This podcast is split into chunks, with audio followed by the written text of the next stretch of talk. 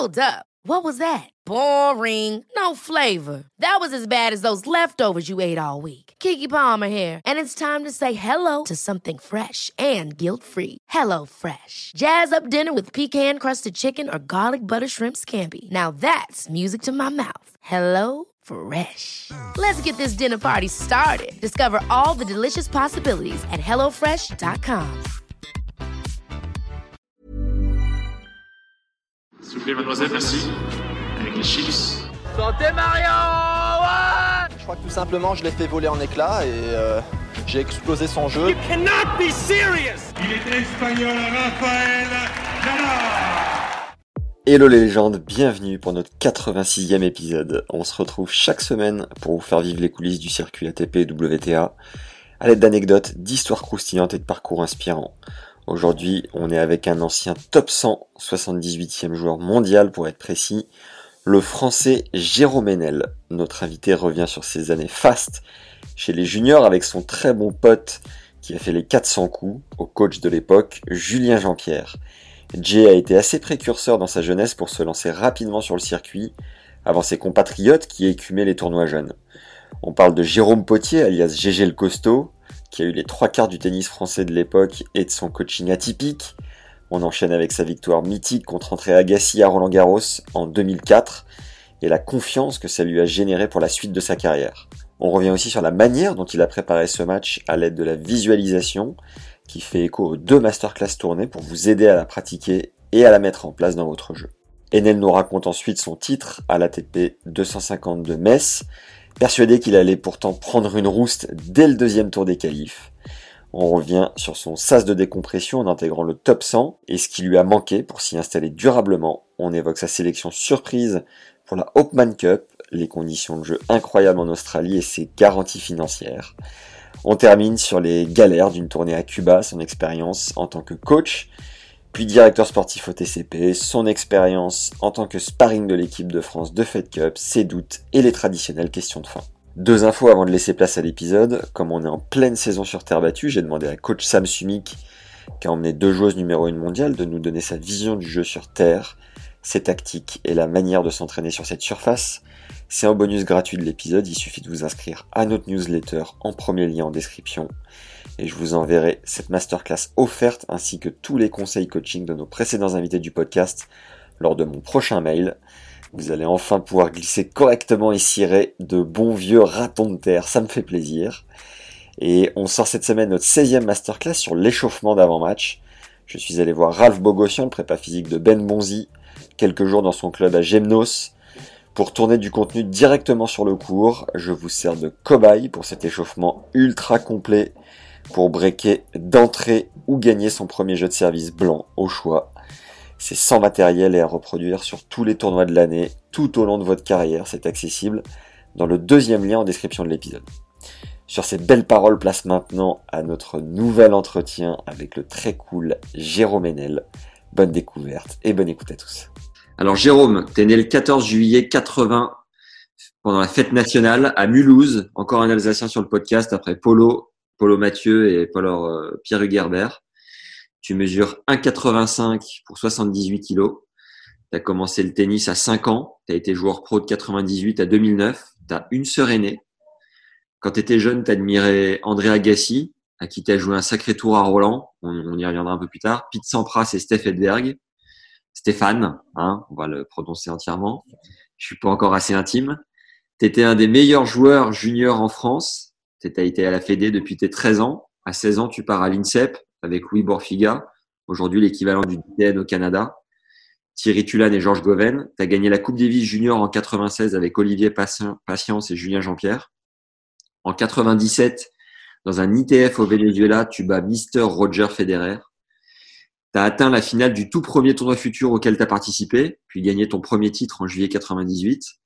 Ça, devrait, ça devait être à peu près cette année-là où j'étais ramasseur de balles à ton service pendant le futur de Nevers que tu as gagné. Je me souviens de ton t-shirt blanc qui dépassait de ton pull. Tu n'avais pas l'air bien réveillé, ni de trop faire attention à ton look. Et pourtant, tu avais mis une bonne branlée en finale. J'ai depuis mes 8 ans essayé moi aussi d'avoir un style à la cool, mais j'ai pas eu les mêmes résultats, dommage, dommage pour moi. Dans la foulée au CNE, tu rejoins le CNE entraîné par Jérôme Potier pendant 5 ans. Tu as été 78e joueur mondial à ton meilleur en février 2005 et 91e en double en 2007. En 2004, tu frappes fort deux fois. Tu sors des qualifs à Roland et t'éjectes ton idole d'enfance, donc le kit de Las Vegas, Dédé Agassi, alors sixième mondial. Toi, tu es 271e et tu lui colles 3-7, ce qui restera le dernier match de l'Américain à Paris. Cette année-là, tu gagnes l'Open de Moselle à Metz. Tu es 185e. Tu sors l'Argentin José Acasuso, que j'avais oublié, mais merci de nous le rappeler. Marc Jiquel, Arnaud Clément, Polo Mathieu et Richard Gasquet, carton plein. Tu mets aussi 2-7 un peu plus tard dans l'année au poète Fernando González, 19e mondial à Bâle.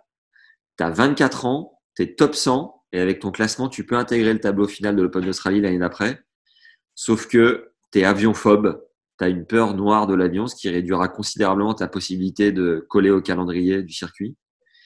Début 2005, tu te rends quand même en Australie, tu perds contre Yuzny au premier tour et sur le vol retour, l'avion est pris dans un orage, ce qui accentuera ta, peur de ce moyen de transport. Autre fait marquant, en 2007, tu as joué la Hopman Cup aux côtés de Tatiana Golovin. Tu bats Mardi Fish et Marc Poussis, pas trop mal. Tu as été partenaire technique de la marque Artengo, tu l'es toujours d'ailleurs. Tu as été régulièrement sparring partner de l'équipe de Fed Cup depuis 2012. Euh, tu as aussi été entraîneur à la All In Tennis Academy Thierry Assion, alias BIF, où tu as notamment coaché Nico Mahu, euh, que tu n'as pas pu accompagner au jeu de Rio, hélas, à cause de l'avion. Tu as été témoin de mariage de Julien Beneteau en 2005, papa de deux garçons. Tu es maintenant directeur sportif au TCP à Paris. Euh, a priori, on a fait le tour. Jérôme, est-ce qu'on a quelque chose? C'est bon? Non, non, je t'ai dit, tu sais plus de choses que moi, donc c'est pas mal. Ah bah, très bien. Attends, j'arrête. Très bien. Donc, pour reprendre euh, la chronologie, est-ce que tu peux nous dire comment tu es arrivé au tennis là-bas en Alsace? Oui. Donc, euh, bah, écoute, j'ai dû commencer vers 4-5 ans. Euh, J'habitais dans un petit village, donc dans ma rue, je jouais dans ma rue. Et j'ai juste mon voisin qui trouvait que je tapais pas trop mal. Et donc, qui m'a qui m'a dit de m'inscrire dans un club. Donc, un tout, tout petit club, hein, en fin fond de, de l'Alsace. Donc, j'ai commencé comme ça. Et petit à petit, euh, je pense que je jouais plutôt euh, correctement. Donc, j'ai été détecté. Euh, il y avait des détections vers 8-9 ans, faites par la, par la Ligue d'Alsace. Donc, j'ai participé aux détections. Et l'un dans l'autre, je me suis retrouvé à être suivi, à être entraîné par, euh, par le département et par la Ligue. Et du coup, après, j'ai fait partie de, des équipes de France à partir de, de 13 ans, 13-14 ans. Donc jusqu'à jusqu'à 15 ans, je suis resté chez moi en faisant des détections euh, régionales et nationales régulièrement. Avec les 13-14 ans, donc j'étais en équipe de France, on avait été champion d'Europe. Euh, en 15-16 ans, on avait gagné la, ce que tu disais, la World Youth Cup, donc la Coupe Davis Junior, avec euh, Julien Jean-Pierre et Olivier Patience. Et donc, à partir de là, à partir de 16 ans, ça devenait compliqué de rester chez moi en Alsace. Je manquais un peu de partenaires et c'est forcément, pour progresser, il fallait bouger. Donc, je me suis décidé à partir à Paris à, à 16 ans pour partir à l'INSEP. En sachant qu'avant, à 12-13 ans, on avait déjà la possibilité de partir sur des pôles. Il y avait Poitiers et Reims qui existaient à l'époque. Ouais. Et euh, je n'étais pas prêt à partir. Euh, même partir au championnat de France à Blois euh, une semaine, c'était compliqué quand j'étais jeune. Donc partir à l'année à 13 ans, c'était bien trop tôt. Et donc je suis parti à 16 ans à l'INSEP. Euh, j'ai fait deux ans là-bas avec euh, donc il y avait Luigi Borfiga qui tenait euh, qui tenait l'INSEP. J'ai eu Thierry Tulane comme entraîneur la première année. La deuxième année, j'ai été pas mal embêté par des soucis de croissance, donc j'ai fait une année un peu en dents avec Georges Goven et Hervé Gauvin qui était là aussi. Tu as eu Osgood Et donc je suis euh, là-bas. Ouais, dis-moi. T'as eu Osgood, le truc au genou ou pas le... c'est ça, j'avais un Osgood, Osgood la deuxième année, donc c'était un peu euh, avec des hauts et des bas. Euh, ça m'a permis de faire beaucoup de tournois juniors quand même. J'étais dans les, dans les deux meilleurs juniors euh, en France, donc du coup, Attends, je te coupe avant les juniors. Est-ce que tu peux nous faire ta progression au classement français de non classé à Ouais. 30 euh, alors les âges, il faudrait recadrer l'âge. Je pense que je peux te le faire dans le sens inverse si tu veux. Je pense qu'à 10, euh, si je dis pas une bêtise. Bon, j'ai- en gros, j'ai été donc classé 32, 30, 15-3, 15-2, 5-6, 2-6, moins 4, euh, moins 15 et numéro euh, 42, je crois, donc euh, à, 17, euh, à 17 ans. Et après, je suis resté de 17 ans à 29 ans euh, entre première série et promotion. Donc entre, entre top 30 et 30 et 50. Et à ton meilleur, tu as été sixième français, c'est ça? Et mon meilleur, j'étais neuvième. Neuvième en fin d'année, mais en cours d'année Ah, au classement ATP, oui, on était un peu moins dans le top 100 à une époque. Je devais être 5 ou 6e au classement ATP. Pas mal. Voilà, pour les, pour les classements. Et, donc. ouais, excuse-moi. Non, vas-y, dis-moi. Euh, oui, tu, tu, tu, parlais des juniors. Euh, déjà, on, a fait un épisode avec Thierry Tulane. Euh, Est-ce que tu peux nous dire un peu quelle était sa manière de coacher, ce qu'il t'a transmis dans tes jeunes années? Oui, donc lui, on était ses tout premiers joueurs quand il, a, quand il est arrivé à l'INSEP. Donc en 98, ça devait être sa première année en tant que coach. Et donc, c'est nous qui l'avons eu. On devait être 4-5 dans le groupe. Et il a tout de suite eu une approche vachement basée sur le, sur le mental, sur le fait d'être un guerrier, de rien lâcher. Il, avait, il était vachement, vachement sur ces valeurs-là. Et je crois qu'il l'est toujours. Hein. Il parle toujours énormément de ça. C'est ce qui l'a, lui, beaucoup aidé. Il nous a toujours dit qu'il n'avait pas tout misé sur son, sur son tennis, mais par contre qu'il lâchait rien, qu'il qui s'entraînait très dur et qui voilà, qui était prêt à tout pour y arriver. Était, c'était un mort de faim et c'est ce qu'il essayait de nous transmettre. Et donc, on n'avait pas trop le droit au moindre euh, faux mouvement au niveau de l'attitude. impressionné le fait qu'il avait été dixième mondial ouais, ouais, euh, oui, oui, parce que moi, je viens, je venais d'un, d'un, tout petit patelin en Alsace. Il n'y avait pas de, pas de téléphone, pas d'internet à l'époque. Tout ça n'existait pas. Donc, la seule chose que je connaissais de lui, je le voyais à la télé, je le voyais dans des livres. Euh, à l'époque, on recevait notre tennis, euh, tennis de France à l'époque, voire tennis magazine tous les mois, et c'est des, c'est des joueurs bah, qui nous faisaient rêver. Hein. C'est pas, c'est pas du tout un monde que je côtoyais ou quoi que ce soit, euh, loin, loin, loin de là. Donc oui, forcément, j'étais hyper content, impressionné aussi au début, et ça s'est, très bien passé la première année. Je crois que tes compères de l'époque, Olivier Patience et Julien Jean-Pierre, n'étaient pas les plus tristes sur le circuit. Est-ce que tu te souviens de deux anecdotes en junior que tu pourrais éventuellement nous raconter, nous relater? Avec, alors, Olivier, c'était surtout, j'étais surtout avec euh, Julien Jean-Pierre. On a passé deux ans euh, à faire presque tous les tournois juniors ensemble. Olivier Passance, on l'a vu un peu moins. On avait juste fait la World Youth Cup, donc la Coupe Davis Junior quand on avait 15-16 ans. Mais ça s'était bien passé, il n'y avait rien eu de, il pas eu de folie. Avec euh, Julien, euh, non, écoute, on s'entendait super bien. Je, c'est pas facile de raconter ces conneries à, à Julien il m'en a raconté deux, trois en direct, hein, t'inquiète pas, il est, il est libéré sur le sujet. Hein. Lui, t'en a raconté deux, trois en direct? Il m'a raconté une soirée mythique qu'il avait faite à Nevers, au futur de Nevers, parce que je suis de Nevers. Et quand je lui ai demandé euh, sa plus grosse fiesta sur le circuit, il réfléchit un peu, il me dit euh, Ça va te paraître fou, mais c'était à Nevers. Il me dit C'était encore à l'époque c'était le satellite. Ouais. Je ne vais, vais, pas spoiler tout l'épisode avec lui, mais je peux te raconter dans les grandes lignes. Et euh, il, il connaissait pas encore. Ah mais attends, mais truc de fou, il était avec euh, Thierry Tulane justement. Ouais. Et, euh, et, il balourde à moitié son match. Et Thierry lui dit "Écoute, euh, si c'est pour te voir faire ça, moi je prends le train, je me tire." Donc il plante, euh, il plante Julien qui se retrouve tout seul, sans bagnole, sans rien. Et, il a fait ça aussi Thierry en Italie. Il, il te l'a fait ça? Ouais. Ah bah tu pourras nous raconter après. Et du coup, euh, du coup, Julien connaissait le coach de Anthony Dupuis, mais connaissait pas Dupuis. Et il me dit, euh, okay. je me rapproche du coach d'Anthony pendant le match d'Anthony. Il termine son match euh, et bon, le coach lui propose de le ramener à l'hôtel en voiture. Et, euh, et, il me dit, Dupuis, à cette époque-là, il avait un regard de tueur euh, qu'on lui connaît tous. Et, ouais. et, dans le clubhouse, Dupuis se retourne vers Julien avec son regard patibulaire et lui dit, euh, tu fais quoi ce soir? Julien lui dit bah écoute j'ai perdu, euh, j'ai rien de prévu. Euh. Et Dupuis lui fait ce soir on boit. et ils sont partis dans une boîte qui s'appelait le Kit Kat à l'époque euh, en banlieue de Nevers. Ils sont rentrés à 5 Ouais. plumes et ils ont loupé le train le lendemain. Enfin la, la classique. Et c'est comme ça qu'ils sont devenus. D'accord. Ouais. Écoute, euh, non, et je veux pas raconter des conneries, va- pas qu'il ait une image de merde. Mais écoute, non, c'est un truc que je peux te raconter en junior. Donc, on était, euh, on faisait un tournoi pour préparer Wimbledon, un grade 1 euh, juste avant. Et tous les joueurs euh, de tous les pays, on dormait dans une université euh, dans Londres, donc Ouais. un bâtiment universitaire. un grand bâtiment en U avec une énorme pelouse au milieu. Et donc, on était en finale du double euh, le lendemain pour préparer vous. C'était plutôt pas mal. Ouais. Et je sais pas pourquoi, je sais pas comment il a fini dans une soirée avec je ne sais pas qui.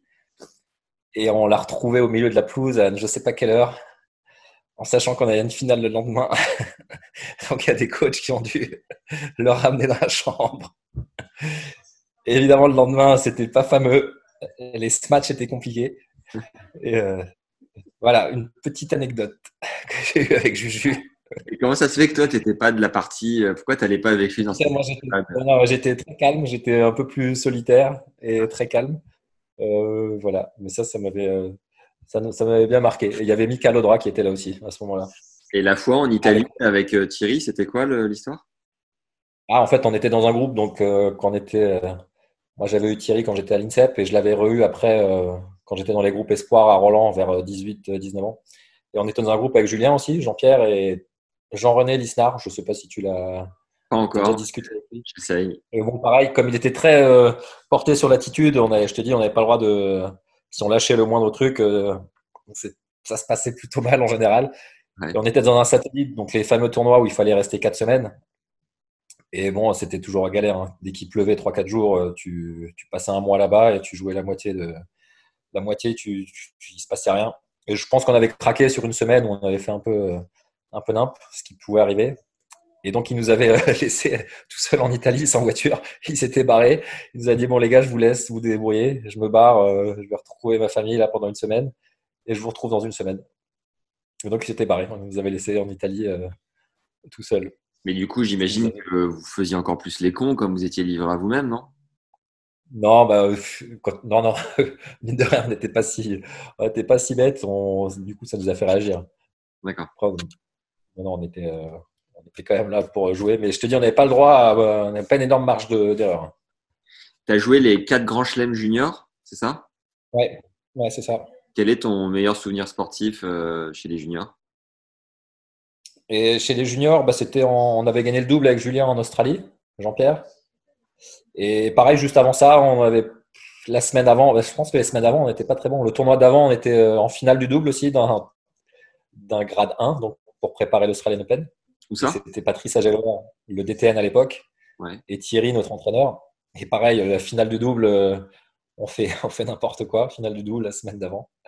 Et donc Patrice voulait nous renvoyer en France avant, avant l'Open d'Australie. Donc c'était pas, c'était pas fameux. Donc là encore, on avait pris un petit, un petit meeting, cette fois-ci avec le DTN. Et finalement, il nous avait laissé euh, jouer quand même l'Open d'Australie, que Julien avait gagné, je crois, ou fait finale, en simple, et Ouais. qu'on avait gagné en double. Donc écoute, on avait réagi plutôt correctement. Mais oui, sinon sur les quatre, c'était ça, c'était le d'avoir gagné l'Australie, euh, l'ambiance qu'il y avait là-bas, euh, c'était top. On avait passé euh, pour faire la préparation un peu de temps à Sydney, à Melbourne, mais c'était quand tu as 17-18 ans, c'est incroyable. On avait un peu de liberté parce qu'on avait nos, nos, nos appartements, enfin c'était c'était assez, assez incroyable. Ouais. Et les autres, euh, bah non, Wimbledon, c'était plus la surface qui était compliquée. J'ai jamais été euh, amoureux du gazon, donc c'était, je trouvais ça beau, sympa, mais le terme de niveau de jeu, euh, c'était compliqué. Et Roland, euh, toujours un peu tendu, hein. quand tu es junior, c'est pas évident. Euh, pour l'anecdote, moi j'ai joué un donc junior euh, quand j'étais en deuxième année. Euh, je perds sur un gars 8-6 au troisième set contre un Suédois qui a jamais très bien joué Ouais. que je rejoue la semaine d'après en épreuve par équipe en- avec l'équipe de France et je lui ai mis deux bulles. Te dire l'attention qu'il y avait à Roland. C'était pas fameux. Et euh, l'US Open, euh, c'est un peu lointain les souvenirs. Je me souviens que c'était, euh, bon, c'était tout était bien de toute façon à cet âge-là. Mais c'était surtout l'Australian Open qui m'a qui m'a bien plu. Tu devais croiser les, les légendes un peu de l'époque en junior euh, sur les grands chelems, les Agassi, Sampras. Ouais. tu- fou, hein. ce, ce tournoi, ce circuit junior, il est incroyable. Tu commences déjà la deuxième semaine, donc tu croises plus que les, que les gars qui sont encore en deuxième semaine du tournoi, donc toutes les, toutes les stars. La plupart du temps, on, partageait les vestiaires avec eux. Et donc, non, bah, c'est le danger aussi, hein, c'est que tu as l'impression euh, l'impression d'y être. hein. Tu, dois, euh, tu dois deux ans après euh, jouer contre eux, et ça, c'est un des dangers du circuit junior.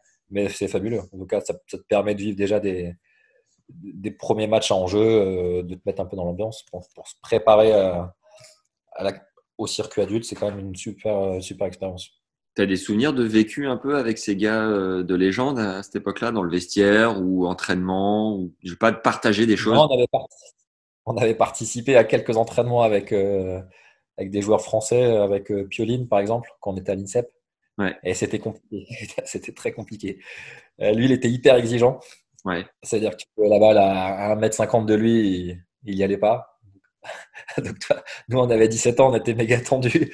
On jouait avec des joueurs bah, pour nous qu'on voyait en coupe, euh, en coupe Davis et tout, c'était nos idoles.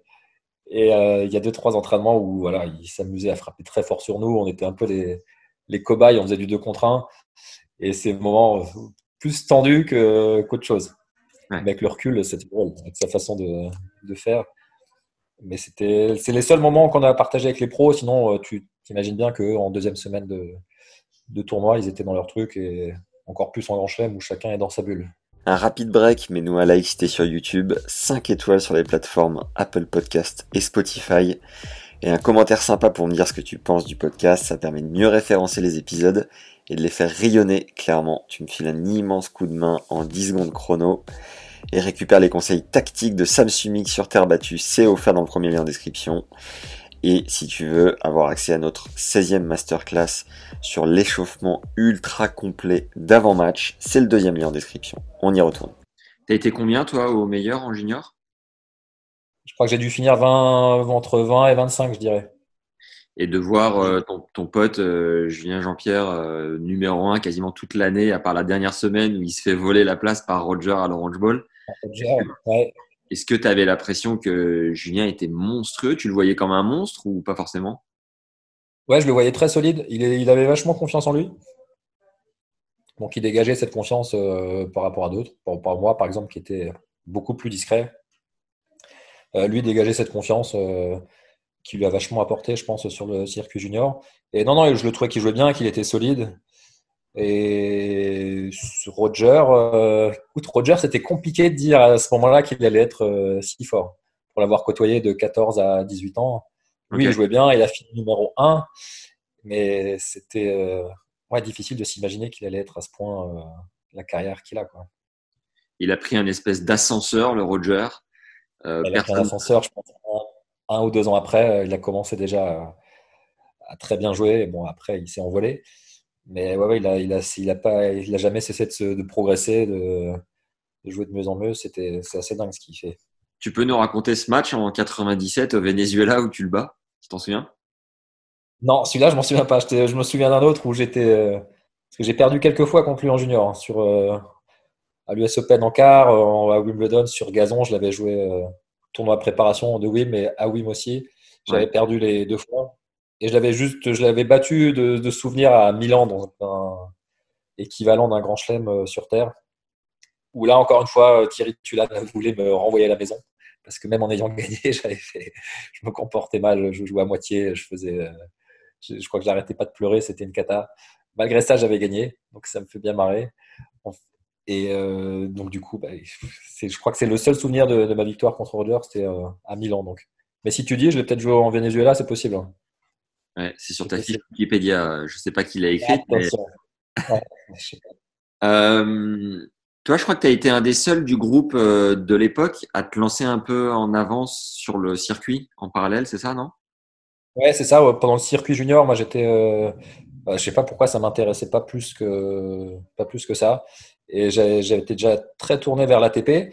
Et donc, j'avais fait déjà, j'avais commencé les tournois ATP, ce qui se faisait beaucoup moins à l'époque. Maintenant, ça se fait tu as des tournois, tu peux en faire à 16-17 ans très facilement. C'est des tournois sur une semaine. Euh, nous, à l'époque, il fallait partir quand même un peu longtemps. Et j'avais tout de suite accroché à ça. Et du coup, j'avais euh, j'avais trouvé mon rythme à l'ATP déjà à 17 ans ou 18 ans. Où du coup, mon attitude était bien, bien meilleure. Je sais pas, écoute, j'avais. Euh, l'impression de jouer le vrai circuit tout de suite et pas le tournoi, de tournoi junior. Je sais pas pourquoi, je m'étais un peu bloqué là-dessus. Et du coup, j'étais monté 500 assez vite. Ouais et ce qui, était, euh, ce qui était très rare à l'époque. Quand tu faisais la navette et que tu revenais sur un tournoi junior, tu avais l'impression de voir des branleurs autour de toi ou le niveau était quand même très proche? Non, le niveau, bah non, sinon j'aurais fini, euh, j'aurais fini plus haut que ça. Hein, si ça avait été, euh, le niveau était bon, il y avait que des, tous les gars que tu retrouves dans les 100, la plupart ont joué, ont joué le circuit junior, donc on les a tous croisés. Non, c'est juste, euh, oui, j'ai l'impression que c'était moins important et que quoi qu'il arrive, ça allait durer qu'un an et qu'après, euh, il, il, fallait passer sur le circuit adulte, quoi qu'il arrive. Donc, euh, je, me met, je, mettais un peu moins d'importance sur le circuit junior. Donc, du coup, moins, peut-être moins concentré, moins, moins pro, hein, tout simplement. Est-ce que les Ewit, Nalbandian, euh, euh, je sais, je sais plus, Rodic peut-être. Est-ce qu'il y, en y en avait vraiment où tu te disais, eux, ça va être monstrueux quand tu les voyais sur, euh, en junior? Euh, Non, ce qui nous a surpris, c'est Ewit parce qu'il jouait, euh, il jouait donc des grades 1, c'est-à-dire les plus hauts, euh, tournois juniors avec nous, et donc il n'allait pas forcément au bout des tournois. Il, était hyper nerveux, il n'arrêtait pas de s'énerver, on sentait qu'il avait la rage quand il jouait, il s'arrachait. Et donc on était tous en junior euh, à commencer à peine l'ATP, quoi, à faire euh, quelques tournois par-ci par-là. Et lui avait fait Adélaïde, je ne sais plus en quelle année. Je ne sais plus s'il avait fait finale ou gagné, il faudrait regarder, en 97 ou 98. On était tous en tournoi junior. Lui avait eu une invitation peut-être à Adélaïde. Et on était tous euh, sur le cul de voir que une semaine avant, il faisait des grades 1 avec nous en junior euh, à perdre, à batailler contre nous. Et la semaine d'après, il était euh, en finale ou gagnant d'un grand prix. Donc lui, il nous avait surpris. Et après, tu en as plein qui jouaient bien. Gonzalez, il était impressionnant parce qu'il est déjà petit, il envoyait des coups droits dans tous les sens. Nalbandian était déjà hyper complet. Roger savait aussi un peu tout faire. Ferrero, il frappait déjà très fort de deux côtés, il était déjà impressionnant. Tu en as eu plein comme ça où tu sentais déjà qu'ils allaient, euh, qu'ils allaient bien jouer. C'est marrant, j'ai du mal à imaginer un Fernando González euh, bébé, par exemple, enfin petit, euh, délicat, doux, euh, avec une voix fluette. Il frappait déjà très fort. On l'avait connu à, quand on avait 13 ans. Il y avait un tournoi en Belgique qui s'appelait la, la Cup Karl Gantois, je crois. Et où, pareil, où tu avais beaucoup de pays qui se retrouvaient. Et déjà, et on le remarquait déjà à cet âge-là, il envoyait déjà des coups droits, des décalages euh, partout. Est-ce que tu peux nous raconter ton premier point ATP, si tu t'en souviens? Mais Non, je m'en souviens pas. C'est ce que, non, franchement, euh, c'est triste. Hein c'est triste, mais je m'en souviens pas du tout. Non. Ce que j'ai trouvé comme, euh, comme stat, qui est assez incroyable, c'est que, a priori, c'était ton premier lot de points ATP parce que euh, le premier tournoi futur auquel tu as participé, tu es allé en finale directement et c'était en Allemagne. Oui, mais c'est possible. Hein. Je, je, quand j'ai commencé les futurs en junior, euh, je jouais beaucoup à. On essayait d'aller quand même au plus proche, donc c'était en Allemagne, euh, Italie, Espagne. Et oui, oui, j'avais fait qualifier finale dans un, dans un futur en Allemagne et qualifié quart à la suite. Et j'avais fait quelques résultats encore dans l'année. Mais oui, c'est possible, ça doit être ça. Et euh, finale, c'est ça qui m'a motivé à, c'est ça qui m'a motivé à jouer à l'ATP euh, très vite. Quoi. Et final, c'était combien de points d'un coup? Oh, à l'époque, c'était beaucoup moins. Euh, ça devait être 12 points. C'était, euh, et c'était il, y a, c'était il y a longtemps, hein, 97. Okay. C'était il y a plus de, de, 20 ans, mais c'était à peu près une, une, dizaine, une douzaine de points, je pense. Et comment tu. Enfin, quand, quand j'étais ramasseur de balles pendant ta finale, je me souviens, tu étais hyper jeune. Euh, ouais. et, euh, et, et, et, nous, ramasseurs qui étions encore plus jeunes, on vous prenait pour des stars, tu vois. Après, au, au bout d'un moment, quand tu revois les mêmes têtes et que tu grandis, tu te dis putain, ces mecs-là, finalement, ils jouent au même endroit. Est-ce qu'ils en ont pas ras-le-bol de ce circuit un peu, un peu rébarbatif ou quoi? Comment tu vivais cette, cette évolution et cette euh, traversée de la jungle un peu des tournois futurs? Tu as différents stades. Quand tu es de 15 à, de 15 à 20 ans, tu découvres un peu des nouvelles choses chaque année. Le circuit junior, le circuit ATP. Tu commences tes premiers futurs, donc c'est assez excitant. Tu fais des satellites, tu changes un peu chaque année d'endroit. Donc toute cette période, tu découvres des choses. Il n'y a pas du tout de, de lassitude. Au contraire, ben, tout ça, c'est de l'expérience qui rentre, c'est enrichissant. Et puis après, il y a une petite période entre 20 et 24 ans si tu es dans les 90% des, des joueurs qui stagnent un peu, qui font leur bouteille, là ça devient un peu, là ça devient un peu compliqué. Il faut, faut, faut, tenir quoi. Tu fais les mêmes, comme tu dis, tu fais les mêmes tournois chaque année. Euh, tu revois les mêmes joueurs, tu fais un peu du, un peu du surplace. Hein. Tu avances un peu, tu recules, tu avances un petit peu. Donc là, cette période, elle est, elle est un peu compliquée. Et après, as une, si tu arrives à passer le cap et à rentrer dans le top 200, tout de suite, tu rentres dans les challengers. Et là, tu as tout de suite, euh, pareil, un peu d'excitation en plus, c'est des nouveaux tournois, les conditions sont meilleures, euh, financières, euh, sur place, tout est, tout est différent. Donc là, tout de suite, euh, ça te redonne un petit peu un second, un second souffle, ça te remotive un peu.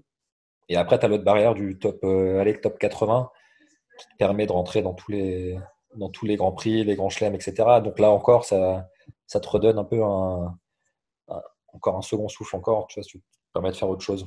Donc il y a plusieurs étapes. Si, Ouais. si tu stagnes un peu euh, dans les futurs, là, ça devient compliqué. Tu tiens, euh, tu tiens 4 ans, 4-5 ans, euh, tu peux. Si tu es très motivé, tu les tiens. Ça passe assez vite. Tu joues toutes les semaines. euh, c'est quand même un sport où tu t'évolues tout le temps physiquement. Donc, tu as toujours euh, cette motivation, cette excitation de trouver des petites choses tous les jours à l'entraînement. Mais euh, au-delà de 4-5 ans, ça devient compliqué. Mais tu as toujours cette petite carotte de, voilà, de passer un cap, euh, passer en challenger, après de passer en grand prix. Et c'est ça qui fait avancer à chaque fois. Quoi. Et combien de temps ça t'a pris, toi, à chaque fois? Et moi, jusqu'à 24 ans, j'étais euh, jusqu'à Roland, j'étais 270. Donc je rentrais à peine dans les. Je rentrais même pas dans les challengers. Donc de 18 à. J'ai fait 6 ans. 6 ans en futur. Avec quelques qualifs de, grand ch- de, de challenger, mais c'est vraiment à 24 ans qu'il y a eu un petit changement. Financièrement, comment tu te finançais? Ouais, donc ça c'est compliqué. hein. Moi j'avais la chance d'être toujours dans les deux, trois meilleurs français, donc j'avais un peu d'aide de sponsors. Et encore, euh, ça devait être, euh, ça devait être 10 000 euros, tu vois, en, gros, jusqu'à mes 19 ans, Ouais. pendant 2-3 ans. Et après, c'est euh, ce qui nous a surtout aidé, c'est les clubs, et avec les matchs par équipe. Moi, il y a mon club en Alsace qui m'a toujours soutenu de, de 17 jusqu'à ce que je parte sur Paris. Et après, quand j'étais sur Paris, euh, mon club au TCP qui m'a soutenu aussi. Et c'est comme ça que tu peux financer une bonne, euh, mine de rien, une bonne partie de la saison quand tu es dans ces classements. hein. quand tu es entre 250 et 500, que tu gagnes pas un rond euh, sur le circuit, c'est surtout grâce euh, ou à des tournois français ou en partie grâce, à tes, grâce à ton club. Et tu faisais pas les matchs par équipe à l'étranger? Si, du coup, je faisais moi aussi des matchs par équipe à l'étranger, Allemagne, Suisse, Belgique, sur des petites, euh, sur des petites durées. Donc, euh, ouais, si tu n'as si pas de moyens, de toute façon, le circuit, c'est très, très compliqué. hein. C'est un frein énorme. euh. Quoi qu'il arrive, moi, une fois que je suis parti de la Fédé, euh, j'avais pas forcément les moyens de payer un coach. Il fallait au moins trouver des solutions pour payer ses frais à l'année sans être, sans penser tout le temps à ça, quoi. Parce que quand tu es sur le circuit, les, futurs, nos premiers futurs entre 19 et 24 ans, c'est chaque semaine prendre l'hôtel le moins cher, faire gaffe à ce qu'on bouffe. Ça, ça a été ça euh, très très souvent. Et ça, c'est un sport tellement compliqué dans la, dans la tronche. euh. Pendant un match, tu as tellement de choses qui se passent dans la tête. Euh, Si tu as toutes ce, toutes ces genres de pensées en plus, c'est un frein, un frein énorme pour avancer. Quel est le Est-ce qu'il y a un pays qui payait plus que les autres sur les matchs par équipe? À l'époque, en Allemagne, c'était peut-être un peu plus. Ouais, c'était peut-être un peu plus, un peu mieux payé que- qu'en France, mais en France, écoute, ça a toujours été, euh, ça a toujours été top. On a cette chance-là. J'ai vu un, j'ai écouté hier euh, Daniela Antukova qui a lancé aussi une, une chaîne de podcast à la fin de l'épisode avec euh, Darren Cahill. Euh, Ouais. Et elle disait que c'était incroyable. Enfin, tous les deux, ils en parlaient. Lui, il a quand même accompagné, coaché Agassi et Witt et Alep, trois joueurs Ouais. et joueuses qui sont devenus numéro un. Et, euh, et il, il dressait le constat surréaliste que le tennis, les, les gains en futur et challenger n'ont quasiment pas évolué depuis 25 ans. Avec euh, l'inflation, avec tout ce qu'on veut, la professionnalisation de, de ce sport, enfin, c'est quand même hallucinant. Il y a mon chien qui.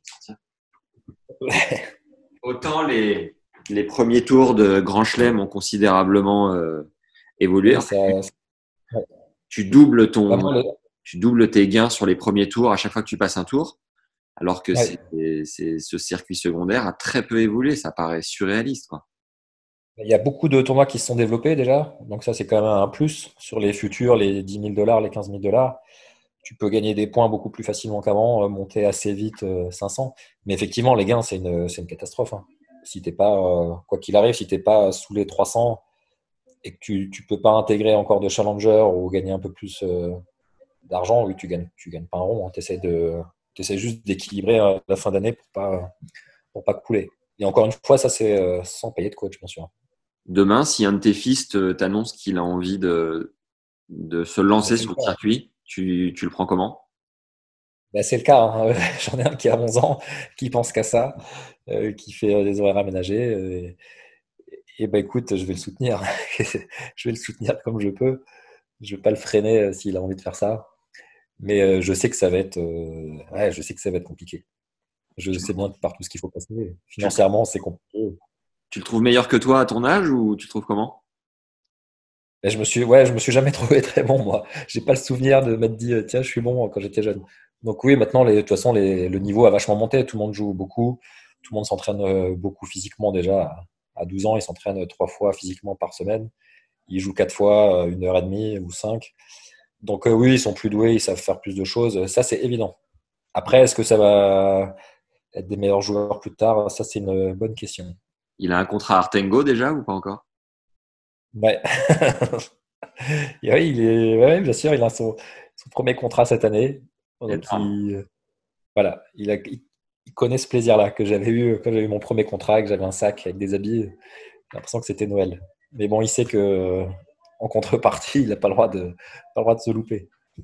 Pour revenir au, circuit secondaire, est-ce que tu te souviens de ta pire galère dans ces tournois qui peuvent parfois être un peu euh, olé olé? Ouais, bah, On était parti euh, quand on était à la Fédé. Donc à l'époque, il fallait partir quatre semaines souvent pour prendre des points TP. C'était pas sur une semaine, c'était quatre semaines. Euh, c'était beaucoup moins. Euh, maintenant, la plupart des tournois sont, les conditions sont bonnes. Tu peux aller n'importe où dans le monde. quand tu fais un futur sur une semaine, les conditions sont rarement mauvaises. Euh, nous, à l'époque, c'était différent. Le, donc, le pire euh, que j'ai fait, c'était un mois à Cuba. Ouais. Où on était plusieurs Français à être partis là-bas. Et Cuba, pendant un mois, euh, ça peut faire rêver certains, se dire on va aller à Cuba en vacances, mais pour jouer au tennis, c'était non, c'était affreux. On dormait bon dans des, peut pas appeler ça un hôtel, hein, c'était des espèces de pièces en rez-de-chaussée sur la rue, donc en plein Cuba, donc avec des fenêtres, des petites lamelles. On avait 17 ans, on, était, on avait peur de tout. Euh, les chambres indormables, hein, qui, qui, la moquette dégueulasse, ça puait, des, des araignées, des moustiques. Euh, pas d'eau dans les toilettes. Euh, la femme de ménage qui venait avec la pelle le matin. On dormait en chaussettes, enfermé avec les sacs pour bloquer les portes, chaussettes, capuche. Bon, ça pendant un mois, donc c'est pas facile. Hum. à bouffer, bon, ben, ce qu'on peut. Hein. c'est quand tu es dans des pays comme ça, euh, dans des endroits en plus euh, très pauvres, c'était euh, c'était à l'arrache. Hein. C'était les conditions sanitaires et tout. Tu mangeais ce que tu pouvais. J'avais des souvenirs de pizza où on voyait même plus la pizza qui était noire de, noire de mouche. On t'apportait ça. Tu faisais comme tu pouvais. Après, tu la bouffais. Et donc ça, c'était très compliqué. Ça m'a un peu... Pour avoir une idée du circuit à l'époque. Et donc ça, j'avais on avait fait un mois là-bas, donc terrible. On était rentré trois jours, on était reparti un mois complet en Égypte, euh, juste derrière, avec un peu les mêmes conditions. Alors après, si tu mettais le prix, tu pouvais avoir des hôtels euh, corrects, hein. mais on n'avait pas les moyens de, ça, donc on dormait dans des hôtels euh, glauques, comme on pouvait. Donc deux mois, donc dix semaines de suite, comme ça, là, ça a été très compliqué. Et là, ça te, ça te refroidit bien pour savoir si tu as envie d'être joueur de tennis ou pas. Donc c'était souvent, à l'époque, c'était quand même très bien plus galère que maintenant. Et ton plus gros pétage de câble? Ouais, bah, C'était à Cuba. Euh, moi, j'ai rarement euh, pété, pété des câbles, mais à Cuba, j'avais fracassé deux raquettes sur un arbre après une défaite contre un mec mauvais. Euh, les conditions étaient tellement dures que le niveau de jeu n'était pas terrible. Donc c'était là-bas. J'avais fini ma raquette sur un arbre, malheureusement. Et à ce moment-là, à ce moment-là, après quoi tu t'accroches enfin, est-ce que tu te dis, euh, oui, je, je, suis passé par des trucs aussi durs, donc quelque part, je sais que je suis fait pour ça, ou tu es à deux doigts de tout lâcher, tout, tout envoyer chier quoi? Non, tu es, souvent en train de cogiter. Hein. Quand tu passes six ans euh, entre 300 et 500, forcément, tu as plein de périodes où tu, où tu cogites. C'est ce qui est dur. Hein. C'est d'essayer de, faire le, de, de faire le vide, d'essayer d'avancer tout le temps. C'est ça qui est le plus compliqué. Et donc, oui, ça m'est arrivé plein de fois d'y penser. Hmm. Après, tu te dis quand même que tu fais ça depuis euh, que tu as, euh, as, 12 ans, euh, que tu es quand même pas si loin, tu as toujours cette, cette carotte de dire ben, ok, ça serait vraiment con de s'arrêter, alors que vraiment, tu as toujours des, petites, des petits moments pour espérer. Je te dis à l'entraînement, tu fais un set d'entraînement, ben, ok, tu as battu un top 100 à l'entraînement, pourquoi pas en match officiel, et il faut donc que tu te raccroches à ce, à ce genre de choses, et puis tu as ton entourage hein, qui te pousse forcément, qui t'aide à, passer tout ça. Mais c'est de toute façon, c'est une remise en question perpétuelle. Si tu veux jouer au tennis, euh, C'est chaque semaine, tu as des points à défendre, tu as ton niveau qui, qui vient, qui, qui un peu. C'est sans cesse. Donc, faut, faut, arriver à gérer ça et euh, bah, se raccrocher à des, à des bases solides. Quoi. Mais c'est dur, c'est dur, de, dur de tenir. Euh, du coup, ouais, tu arrives au CNE avec Jérôme Potier et le, la, la différence d'approche et de coaching. Ouais, du coup, ça, bon, je crois que je fais d'abord presque un an ou avec Eric Vinogradsky. Ouais. Et, et après, au bout d'un an, on rechange. Ils avaient monté un groupe qu'ils appelaient groupe joueurs première série à Roland, donc où Jérôme Potier était l'entraîneur principal. Et euh, par contre, on était très nombreux, on était une quinzaine dans le groupe. Donc, tu avais vraiment tous les joueurs euh, qui n'avaient pas de structure dans leur club ou qui n'avaient pas de coach privé, qui pouvaient intégrer cette structure. Et donc, Jérôme Potier s'occupait euh, toute la journée d'une quinzaine de, de, gars comme moi qui commençaient les futurs. et donc, ça n'a rien à voir avec ce qui se fait aujourd'hui. Quoi. C'était pas, c'était pas forcément personnalisé. Ouais. Mais moi, écoute, ça m'allait très bien. Ça m'allait très bien. Du coup, on avait un peu de, un peu de responsabilité. On était un peu, fallait se gérer un peu tout seul quand même. Et puis on avait quand même Jérôme qui avait une grosse expérience et qui, qui m'a apporté plein de, plein de bonnes choses en tout cas. D'accord. Mais c'était, oui, c'était un, un peu l'usine. Hein. Maintenant, tu as un coach pour, pour deux ou trois max. Ouais. Et à l'époque, c'est pas du tout ce qui se faisait. Mais avant ça, en fait, ça dépend. Entre 18 et 20 ans, ils appelaient ça des groupes espoirs. Donc, on était deux pour un coach quand j'étais avec Thierry Tulane ou avec Eric Vinogradsky. Et après, si tu n'étais pas dans les, euh, dans les tout meilleurs, euh, comme peut l'être un, pouvait être, j'en sais rien, un Richard euh, Gasquet, après tu basculais dans le groupe euh, un peu plus large, mais du coup qui devenait vraiment beaucoup plus, beaucoup plus large avec Jérôme Potier. D'accord. Mais quand vous partiez sur les tournois, vous n'étiez pas 15 avec un coach, j'imagine quand même. Non, non, il essayait de, de, se déplacer quand même au maximum mais. Oui, on ne peut pas l'avoir à chaque fois. J'ai eu quelques retours de, de, joueurs, des retours assez lunaires sur euh, Jérôme Potier. D'ailleurs, on fait un épisode ensemble euh, dimanche. Avec Jérôme? Ouais. Et euh, j'ai une année, je me souviens d'une anecdote de Flo Serra qui, qui m'avait dit je sortais d'un match et Jérôme m'avait dit ce que tu as fait, c'était parfait. Tu vas foutre la, la tête dans le congèle. Comme ça, tu reviens demain avec les idées fraîches et tu mets que des souches, tu ne changes rien. Et a priori, c'était un peu le coaching de Jérôme Potier, un peu euh, brut de pomme. Est-ce que tu bah, complètement ça C'était très brut. Hein.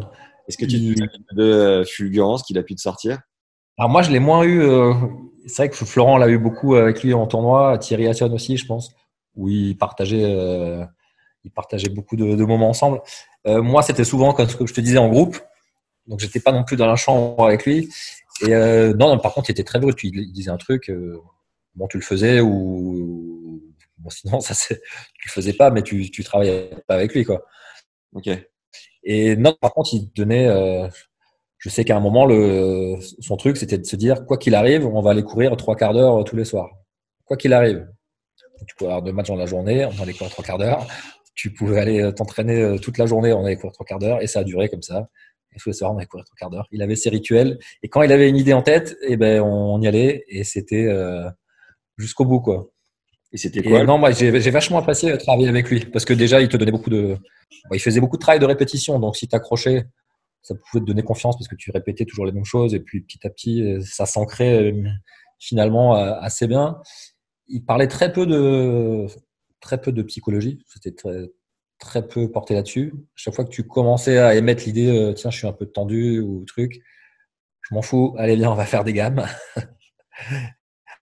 Et finalement, à force de faire ça, bah, c'est vrai que tu, te poses moins de questions, euh, tu te raccrochais plus à des choses euh, techniques et tactiques qu'à des émotions et autre chose. Et finalement, c'était, euh, je sais pas si c'était voulu ou pas, mais moi, ça m'a vachement aidé. Et les footings de trois quarts d'heure tous les soirs, ça t'a, ça t'a apporté Ouais, ça ouais bah, pareil. Franchement, c'était, c'est chiant.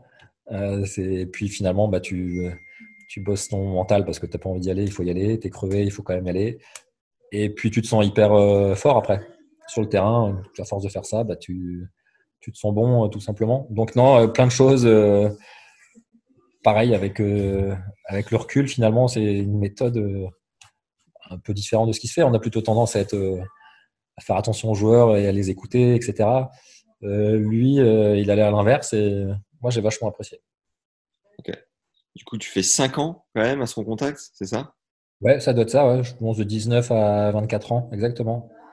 Ouais, et du coup, bah non, bah j'ai fait mes 5 ans, ce qui sont, c'est passé très vite en fait. C'est une période où, où, du coup on galère un peu en futur. Hein. C'est de 19 à 24 ans, c'est que on navigue entre 500 et 270.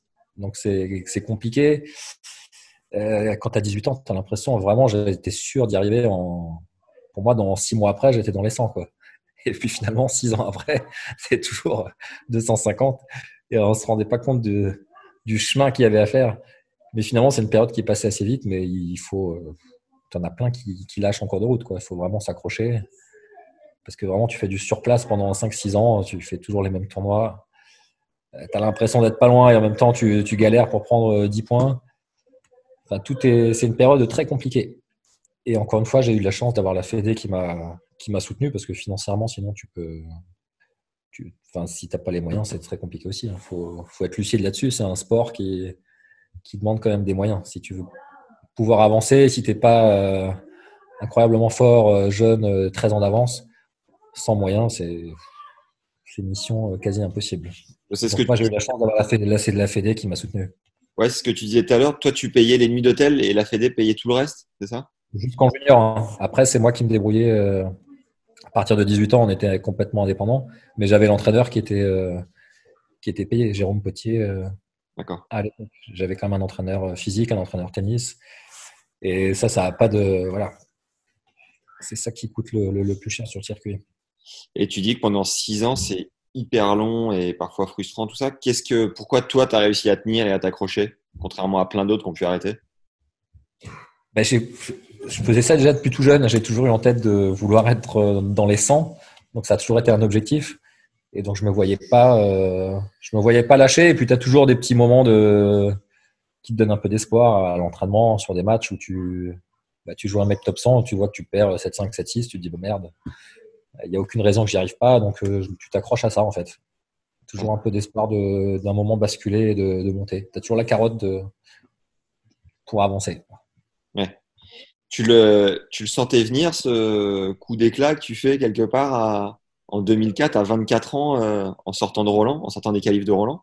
Non, non, pas, du tout.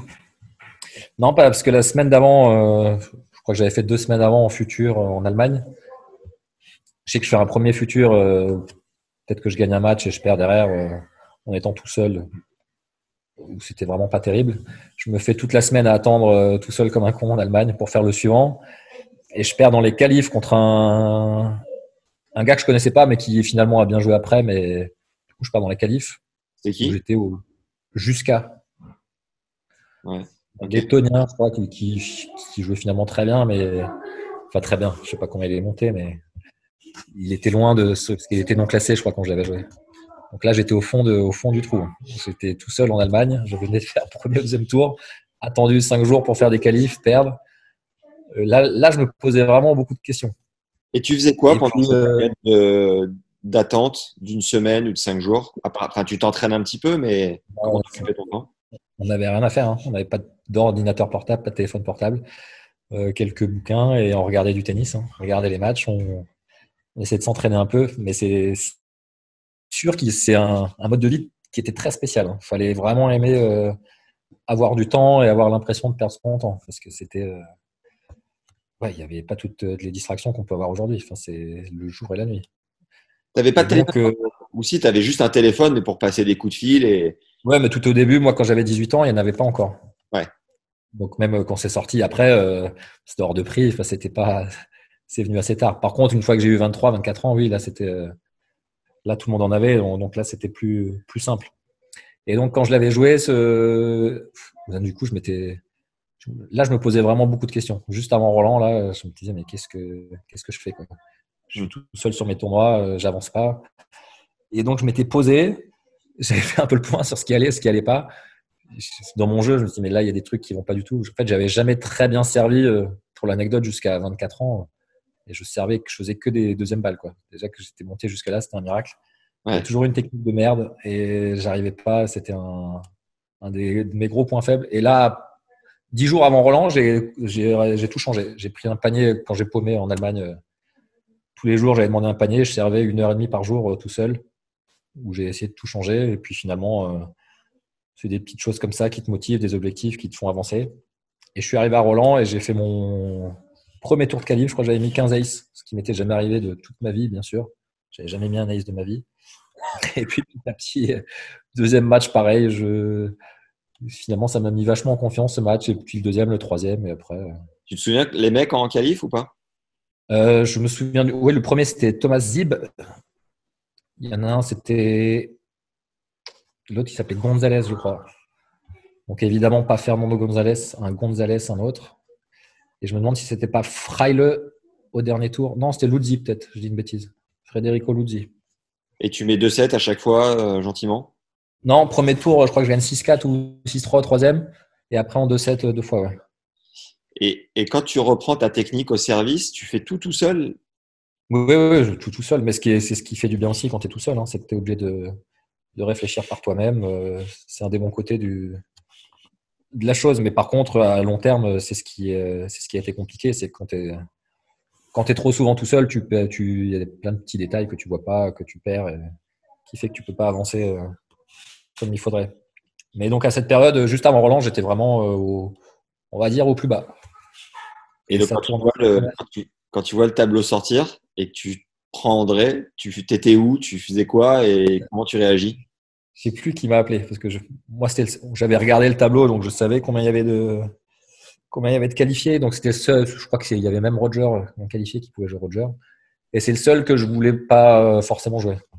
Parce que euh, comme c'est un des gars que j'aimais bien depuis que j'étais tout petit et qui était beaucoup plus âgé euh, je, me sentais pas à l'aise du tout de le jouer évidemment c'est tombé sur lui je sais plus qui m'a appelé en rigolant en me disant bah tiens tu joues contre lui en disant parce que j'avais fait le malin en disant bah c'est le seul que je veux pas jouer, le reste je m'en fous. Et bah du coup j'ai fait deux jours, deux jours euh, où j'étais chez moi euh, un peu tendu. Chez toi, en Alsace? Non non là à côté de juste euh, après les caïfs je parle. Ouais. Du coup j'ai eu deux jours avant de, de le jouer où j'ai deux jours de repos où j'ai cogité bien bien bien pendant deux jours. Et on t'a préparé quand même un plan de, un plan de bataille pour jouer André Agassi? Comment ça se prépare un match pareil? Ouais, bien sûr. ouais. Là, du coup, vraiment, pendant deux jours, j'ai fait de la visualisation euh, non-stop. J'ai pensé à tous les scénarios euh, possibles. Ouais. Et quand je te dis tout, c'est tout. hein. Ils pouvaient tous passer euh, ici, franchement. Non, mais j'ai pensé à tout ce qui pourrait. Je, me suis vu arriver tendu, euh, comment je. Comment fallait que je réagisse si j'étais tendu. Je me suis vu mener très facilement, je me faisais remonter. Je me suis vu euh, le match interrompu 12 fois. Je me suis vu avoir euh, 15 balles de match euh, sauvées par 15 lettres. Enfin, j'ai tout imaginé tout ce qui pouvait être possible. Et à chaque fois, j'essayais vraiment de visualiser euh, bah, ce que je voulais montrer, l'attitude que je voulais avoir, euh, où j'en étais. et que si j'étais là, c'est qu'il y avait moyen de faire quelque chose. Et puis j'ai fait ça deux jours non-stop. Et, euh, en quoi la visualisation aide particulièrement à ce moment-là? Ah bah tu, en fait, tu anticipes tout. Le plus dur quand tu es sur le terrain, c'est tout ce qui, tout ce qui te surprend en fait est, est mauvais quoi. Tout ce que tu n'as pas anticipé avant, et ben tu perds du temps à le gérer, tu perds du temps à, à réfléchir à la solution. Et c'est, c'est des jeux qui défilent, des sets qui défilent. Et après, avec les émotions, tu n'as pas forcément la lucidité pour, euh, pour bien réagir. Du coup, j'avais vraiment anticipé à chaque situation. Et du coup, chaque fois que ça arrivait sur le terrain, et ben inconsciemment, euh, je réagissais. euh, je réagissais inconsciemment directement au problème. Et donc, par contre, même cinq minutes avant le match, j'étais encore tendu. hein. J'étais dans le vestiaire. euh, tu tournes en rond, tu sais qu'ils t'attendent pour monter l'escalier, pour arriver sur le central. tu entends déjà un peu une espèce de, de bruit qui monte. Et donc, malgré ça, j'étais quand même tendu. Et puis, finalement, j'ai tapé euh, l'échauffement 4-5 minutes. Et puis, ça c'est après, il y a tout qui s'est mis en place euh, sans vraiment que je me rende compte. J'étais Et juste complètement avant d'arriver au match, euh, qui Ouais. t'a appris la visualisation? Comment tu l'as instauré dans ton mode de Moi, je l'ai fait tout seul. C'est moi qui l'ai fait tout seul. euh, ce que je faisais déjà un peu avant sur, euh, sur certains tournois, sur des matchs un peu importants ou qui pouvaient être avec, avoir un peu plus d'enjeux, mais rien à voir avec un cours central plein euh, contre, euh, contre l'autre- l'autre qui était numéro 6. Mais non, du coup, c'est quelque chose que j'ai fait un peu tout seul. C'est pas forcément euh, Thierry ou Jérôme Potier euh, ou euh, Vino qui t'ont transmis euh, ces savoirs. Moi, Thierry a toujours parlé beaucoup de d'état d'esprit. Lui, c'était plus le- sur le sur l'attitude de guerrier, de rien lâcher. Et moi, c'était plus euh, bah, essayer de résoudre les problèmes qu'on a sur un terrain, sur les émotions, euh, ce qui se passe quand on est freiné, pourquoi, on est, pourquoi tout d'un coup on a de la, de la, tension, pourquoi ça devient plus compliqué. Et je me suis rendu compte qu'en préparant bien les matchs, euh, en amont, euh, ça, ça, ça, permettait de résoudre vachement de, de, problèmes sur le terrain. Et moi, ça m'a toujours bien, ça a toujours bien marché avec moi. À chaque fois que j'ai eu des, des tournois importants à préparer ou des matchs importants, plutôt à enjeu, à pression, écoute, chaque fois que je les ai préparés, ça s'est plutôt toujours très bien passé. Là-dessus, c'est une des, des, choses que j'ai l'impression d'avoir fait correctement. Comme cette finale en futur à Nevers, tu l'avais bien préparé par exemple mentalement? Non, ça c'est des. Encore une fois, bah, ce qui m'a manqué, moi, de toute façon, clairement, c'est que je manquais. J'ai toujours eu en tête de rentrer dans les 100, mais j'étais quelqu'un d'assez euh, simple et du coup, j'ai pas eu forcément énormément d'ambition. J'ai pas eu l'ambition de m'envoyer euh, 20 grands chelems comme Roger, et je pense que c'est ce qui m'a freiné forcément. C'est ce qui m'a un peu freiné. Et donc, du coup, ça passe par euh, des, comme tu dis, des finales de futur à Nevers. J'ai pas forcément préparé euh, aussi bien que j'aurais dû, quoi. Je me souviens, mais tu étais hyper jeune. T'envoyais, mais que des lattes. Et euh... J'ai pas trop de souvenirs de ce, cette période, moi, c'est marrant. Hein, de ouais. ma façon de jouer. Je crois que je prenais trop et que j'envoyais. Euh... Ah ouais, tu, tu laissais pas le mec respirer. Je me souviens plus qui c'était. Ça devait être euh, un gars comme Lugassi en finale ou, ou De Chenac. Je sais plus. J'aurais bien dit De Chenac, ouais. ouais. C'est possible. Et Mais... est-ce que tu t'étais, t'avais tapé sur le central, sur le Philippe Chatrier avant de. La veille, ils m'ont, laissé taper dessus la veille au soir. Ils ont été sympas. Moi, je croisais les gens de l'entretien là qui étaient hyper sympas depuis des années, parce que je vivais au, j'ai vécu à Roland pendant deux ans en, internat. Donc je les connaissais bien et ils m'avaient laissé, euh, ce qui était euh, normalement pas possible, le, le, la possibilité de taper la veille au soir. Et ça m'avait rassuré déjà, je me, je me, sentais hyper bien sur le cours. J'ai l'impression que je pouvais pas rater. Euh, tu vois, j'aurais pu avoir les repères un peu, être un peu paumé, au contraire. Euh, je trouve ça difficile. Et là, euh, j'ai l'impression qu'il y avait de la place partout, que le terrain paraissait grand, enfin que ça paraissait. ça m'avait rassuré ça aussi. Et donc tu le vois dans les vestiaires, tu lui serres la main, genre salut, bon match? Non, non même pas? C'est la guerre psychologique, chacun pour soi, chacun de son côté. Et puis, non, non, bah, je sais pas qu'il avait 20 ans de plus que moi, donc je le connaissais pas du tout. Ah, tu lui dis même pas beaucoup dans le match? Dans le vestiaire, non. Ok. Tu sais, quand on se retrouve au filet là, pour le toast, là, on... je ne sais, même pas. Bon, forcément, on doit, doit s'adresser un petit bonjour. Mais... Et tu te souviens de mettre le premier pas sur le central qui est blindé? Ouais. J'ai eu de la chance, il n'était pas encore blindé. Je crois que c'était le deuxième match et du coup, euh, ça s'est rempli petit à petit. Mais il n'était pas encore blindé. Mais euh, oui, ça fait, ça fait, c'est un peu bizarre. Hein. Tu arrives, tu te sens un peu petit. Hein. Tu as les tribunes qui partent de chaque côté, tu as quand même du monde, un peu de bruit. Et, euh, et pour me mettre bien à l'aise, j'avais, je sais pas si tu as déjà fait gaffe, sur les matchs, sur les gros cours, tu sais, tu, ils te filent un petit sponsor en général, des petits ouais. écussons. Je sais ouais. pas si chaque fois que tu, tu joues sur un gros cours, ils viennent te voir pour te mettre ça. Et moi, je sais pas ce qu'ils avaient foutu, ils m'en avaient mis un de trop. Donc, je suis arrivé devant la chaise d'arbitre à lui dire bonjour et l'arbitre me dit bah, tiens, t-shirt là, ça va pas, t'es placardé, t'en as beaucoup trop. Faut que tu m'enlèves ça. ça m'avait bien mis à l'aise direct avant de commencer. Et euh, mais non, oui, ça fait un petit, ça fait, ah c'est bizarre quand tu rentres sur le terrain. Mais encore une fois, il y avait pas, c'était pas encore plein, donc ça m'a un peu relâché aussi ça. Et juste petite parenthèse, du coup, ces marques dont tu parles, elles te contactent la veille, l'avant-veille, en te disant, euh, en te proposant un partenariat de dernière minute? Ouais, c'est ça. Eux, pour se faire un peu de pub sur un pendant euh, sur la durée du match, c'est télévisé, donc ils te filent juste un badge à mettre sur ta manche. euh. D'accord. Et donc ouais. là, comment? T'as arraché le bordel ou comment t'as fait? Je l'ai enlevé complètement. Je l'ai, je crois que il y a une couturière sur place pour ce genre de, de choses ou pour d'autres soucis. Je crois que je l'ai affilé à un ramasseur qui lui a donné pour en enlever une partie. Et en attendant, je sais plus ce que j'ai mis. Je l'ai filé à un ramasseur qui a disparu avec mon t-shirt. Et euh, est-ce que tu peux nous faire le, fil un peu du match euh, Premier set, deuxième, comment tu, vis les choses Premier break.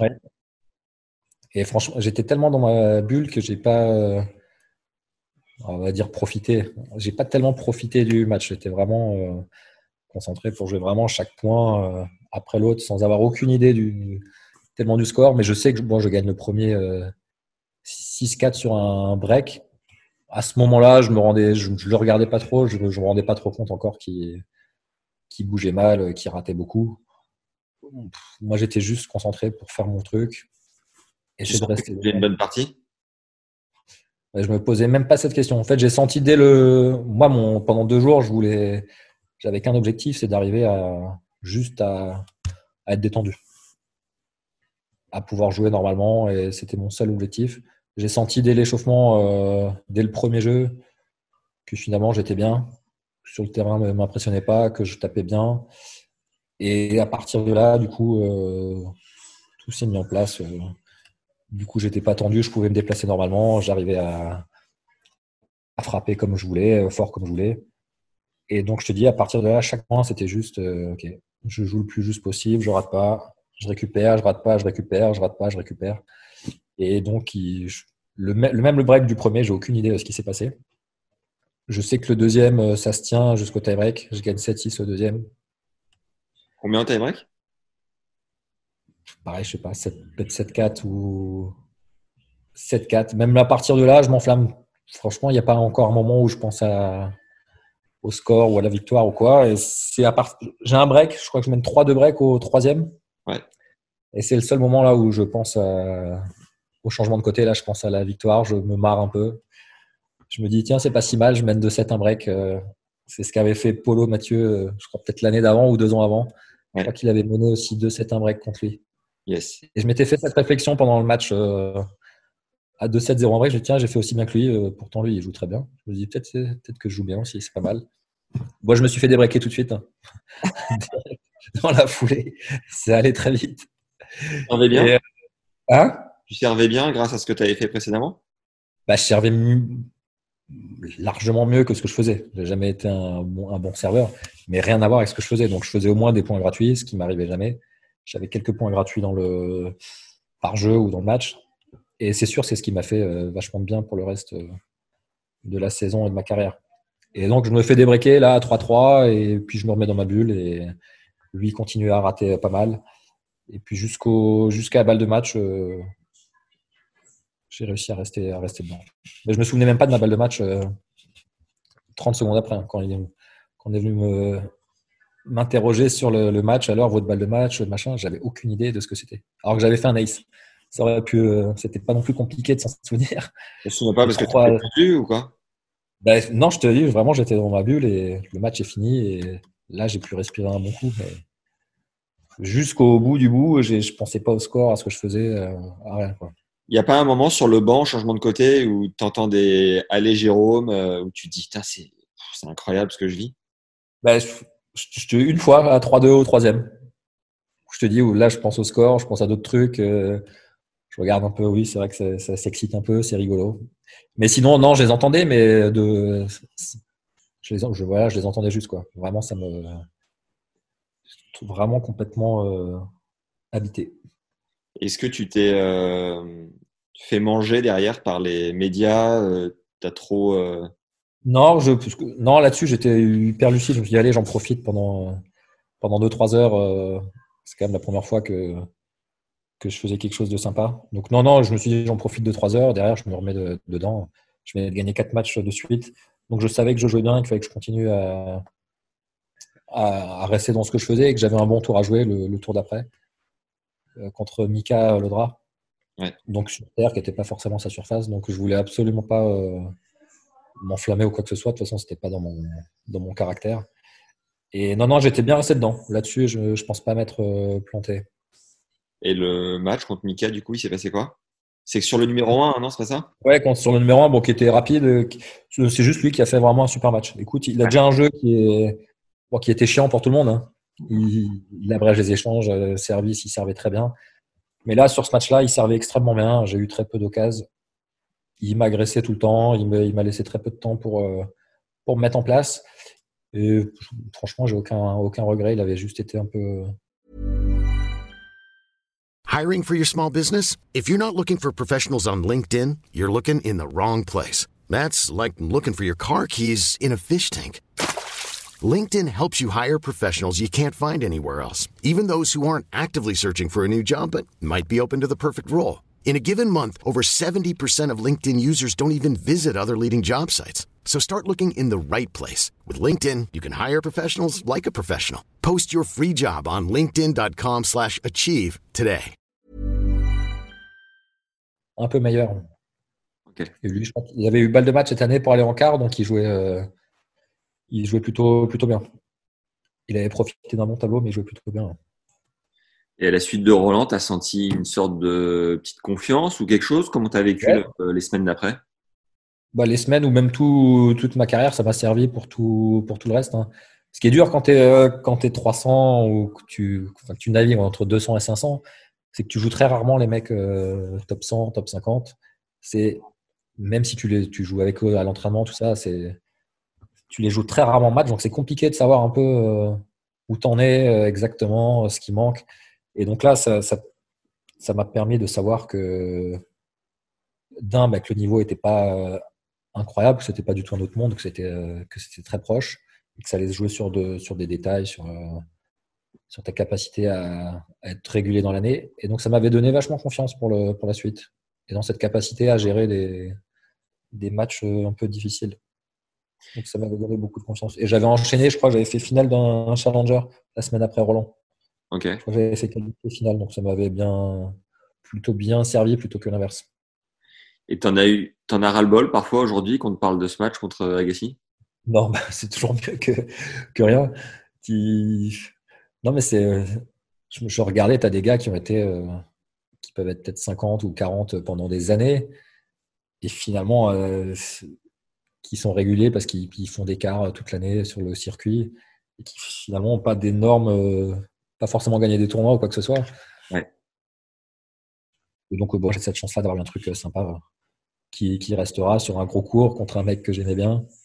Oh, non, non, ça me, dé- ça me dérange pas du tout. Et le tournoi de Metz, du coup, c'est cet ovni, ce satellite qui vient se Ouais. présenter. Qu'est-ce qui s'est passé cette semaine en particulier? C'est incroyable. Ouais, c'est dingue. Ça aussi, ça sort un peu de nulle part. Donc, euh, la semaine d'avant, euh, je crois que je jouais les qualifs de Lyon, donc un Grand Prix. Ouais. Et donc, depuis Roland, j'ai eu je- août, septembre, octobre. euh, où pareil, j'avais. Bon, après Roland, j'avais fait une finale de Challenger, mais ça n'avait pas enchaîné plus que ça. Je- Toi, tu m'as dit, je crois que j'étais 180, je crois, à Metz, c'est ça peut-être? Euh, Metz, tac, tac, tac. euh, ouais, 185, ouais. Ouais, donc, donc j'avais pas explosé comme j'aurais voulu, tu vois. Je, je, je pensais enchaîner plus et monter un peu plus vite. Du coup, la semaine avant euh, Metz, pareil, j'arrive un peu en bout de piste euh, avec un petit coup au moral. Putain, ça passe pas, c'est compliqué, c'est chiant. Ouais. Et donc, j'arrive à Metz pas confiant du tout, quoi. Enfin, je me souviens du premier tour des qualifs, c'était contre Nicolas Renavant. Et je me souviens que j'étais à bout de nerfs. Quoi. Je, je, je parlais après chaque point perdu. euh, Enfin, j'étais pas du tout, du tout dedans. Je, je crois que je m'en sors en 3-7 en ayant une attitude euh, vraiment merdique. Et euh, pareil, dès le deuxième tour des qualifs, là, je me suis dit, écoute, là, faut faire un truc. euh, déjà, faut que j'arrête de parler, sinon je vais. Pour te dire, je, je m'étais préparé donc à. Je m'étais dit avant le deuxième tour des qualifs, il faut absolument que je me prépare mieux que ça mentalement. je me remettre dedans, sinon je peux prendre à tout moment euh, deux bulles. Pour te dire mon niveau de confiance. T'es avec Jérôme sur ce tournoi ou t'es tout seul? Non, là j'étais tout seul. 2000, euh, à Roland, euh, dès 2004, j'étais tout seul. Je me suis débrouillé tout seul euh, D'accord. de début 2004. Et donc Metz, c'est pareil, c'est marrant, c'est comme avant Roland. Avant Roland, je suis au fond, du, au fond de la NAS, sous sol en Allemagne. Et là, avant Metz, euh, après mon premier tour de qualif, je me dis, bon, bah, là, je vais me faire exploser, il faut que je limite la casse. Il faut que je me comporte le mieux possible pour euh, espérer gratter quelques, quelques jeux. Ça, c'était mon état d'esprit au deuxième tour des qualifs. Oh la vache. Et ça tourne en deux heures, ça tourne parce que là, après le match, donc je fais un super match. Je dis pas un mot, je fais pas une faute. Je me dis, bah tiens, j'ai rien fait de spécial. J'ai juste pas dit un mot. J'ai joué juste. euh, je vais essayer de refaire la même chose au troisième tour des qualifs. C'était Contre qui? Contre qui tu gagnes au deuxième? Deuxième, c'était euh, Delgado, Ramon Delgado. Yes. C'est plutôt un mec euh, qui joue plutôt bien. Ouais. Et je joue, je joue au dernier tour des qualifs. Le jeune, le jeune Stan. Le jeune Stan qui n'était pas encore qui était pas encore aussi bon. Et pareil, je fais un super match, je joue très juste, je joue pas une faute et, et si ça se met en place comme ça et après c'est parti. C'est parti, ouais. C'est là que. Bah, après, c'est là, enfin, c'est parti, ouais, tout est nouveau. Hein. Chaque, euh, je crois que c'est mon premier tableau de, de Grand Prix. Ouais. Donc, je joue à Casuzo, je me dis, bon, c'est sur dur, un Argentin qui frappe fort. J'ai pas du tout l'habitude encore de jouer des mecs euh, top 100. Donc, j'y vais très humblement en me disant, pareil, euh, ok, je fais ce que je peux, je cours partout, je fais pas une faute. Et on, on fera le point à la fin du match, et puis ça passe. Et puis bon, je suis déjà à 4 matchs, 4 victoires. Là, je joue Marco Giquel. Je sais qu'il y a une petite, euh, il y a une petite place quand même. Donc, c'est un match pas facile à gérer parce que c'est c'est pour aller c'est pour aller en quart d'un Grand Prix. Mais jamais arrivé contre un mec que je sais que je peux battre. Donc là, c'était compliqué à dans la gestion. euh, c'était pas évident. C'est là que le pareil de visualiser le match et tout, ça m'a énormément servi. Et pareil, je crois que je fais un super match. Là aussi, ça reste un peu un peu flou. Je sais juste que j'arrivais sur le terrain. euh, sans penser à rien d'autre quoi que, que le point présent. C'est ce que c'est un peu la situation que cherche chacun euh, sur chaque match. hein. Vraiment, tu Ouais. joues ton point, tu passes au suivant, tu joues ton point, tu passes au suivant. Tu penses jamais au score, jamais va se passer. T'as jamais un truc parasite qui arrive. Et j'arrive à faire la même chose à chaque fois, euh, sur, tout- sur tous les matchs. Avec pourtant des matchs un peu à rallonge, à- avec beaucoup de retournements. Je crois que je joue. C'est Ouais, je crois que j'ai une 7-5 au troisième contre Arnaud Clément, 7-6 au troisième contre Paulo Mathieu. Ah ouais. Avec à rallonge, euh, des fins de match tard. Ouais, donc c'était euh, une semaine, euh, ouais, dans ma bulle, mais pendant une semaine, pas juste un match. Sur une semaine, ça a duré comme ça. Richard est 150, je crois, à ce moment-là. Ouais, oui, il n'était pas encore euh, bien classé, ouais. Ouais. Et, euh, et derrière, tu es un peu sur un nuage. Tu te dis, putain, je me suis envoyé les meilleurs Français. Enfin, tu te dis Ah oui, quoi Bah, ça, ça, ça donne euh, incroyablement de confiance.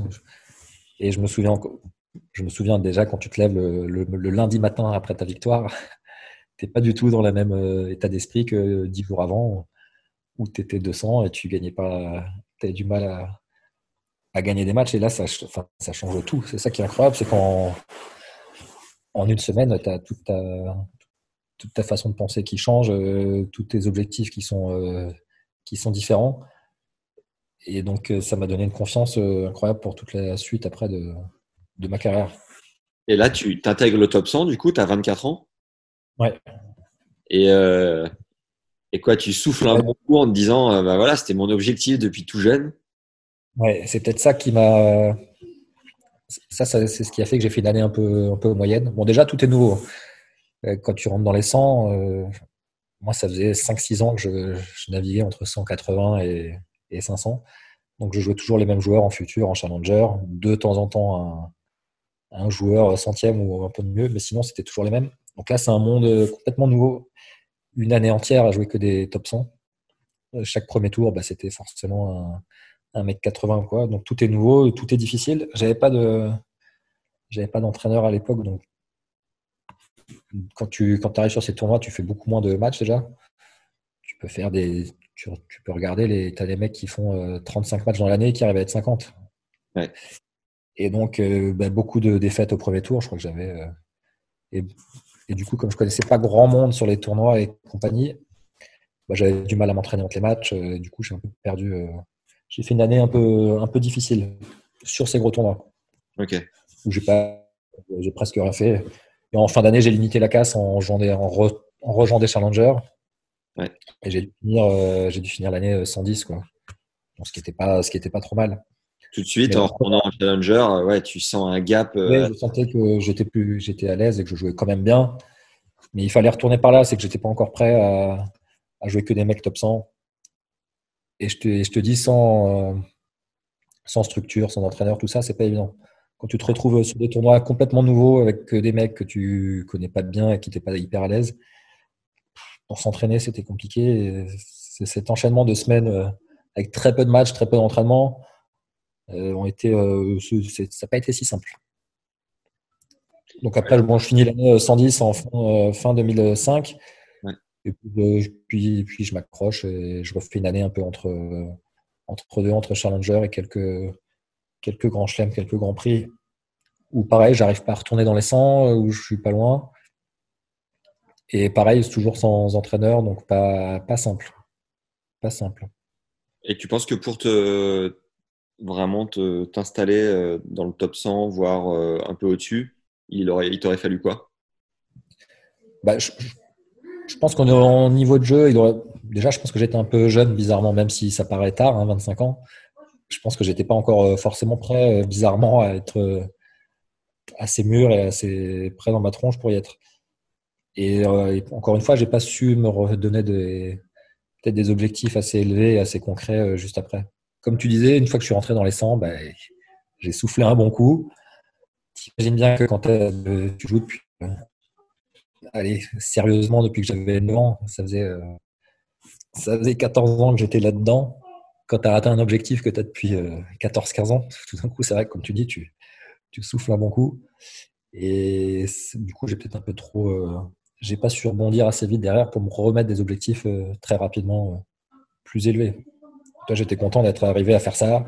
J'étais satisfait de mon truc. Et du coup, j'étais bien. Alors que j'aurais dû euh, me remettre un peu de pression, parce que ça marche comme ça. Il faut se mettre un peu, toujours un peu de pression pour avancer. Sinon, tu n'avances pas.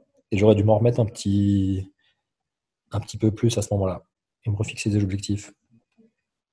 Et euh, en investissant, par exemple, dans un coach privé, dans une structure, un prépa physique, quelque chose comme ça, non? Ouais, voilà, il aurait, ça aussi, c'est quelque chose que j'aurais peut-être dû, dû faire après, ou j'aurais peut-être fait. hein. J'ai arrêté finalement, je me suis, je me suis blessé assez tôt.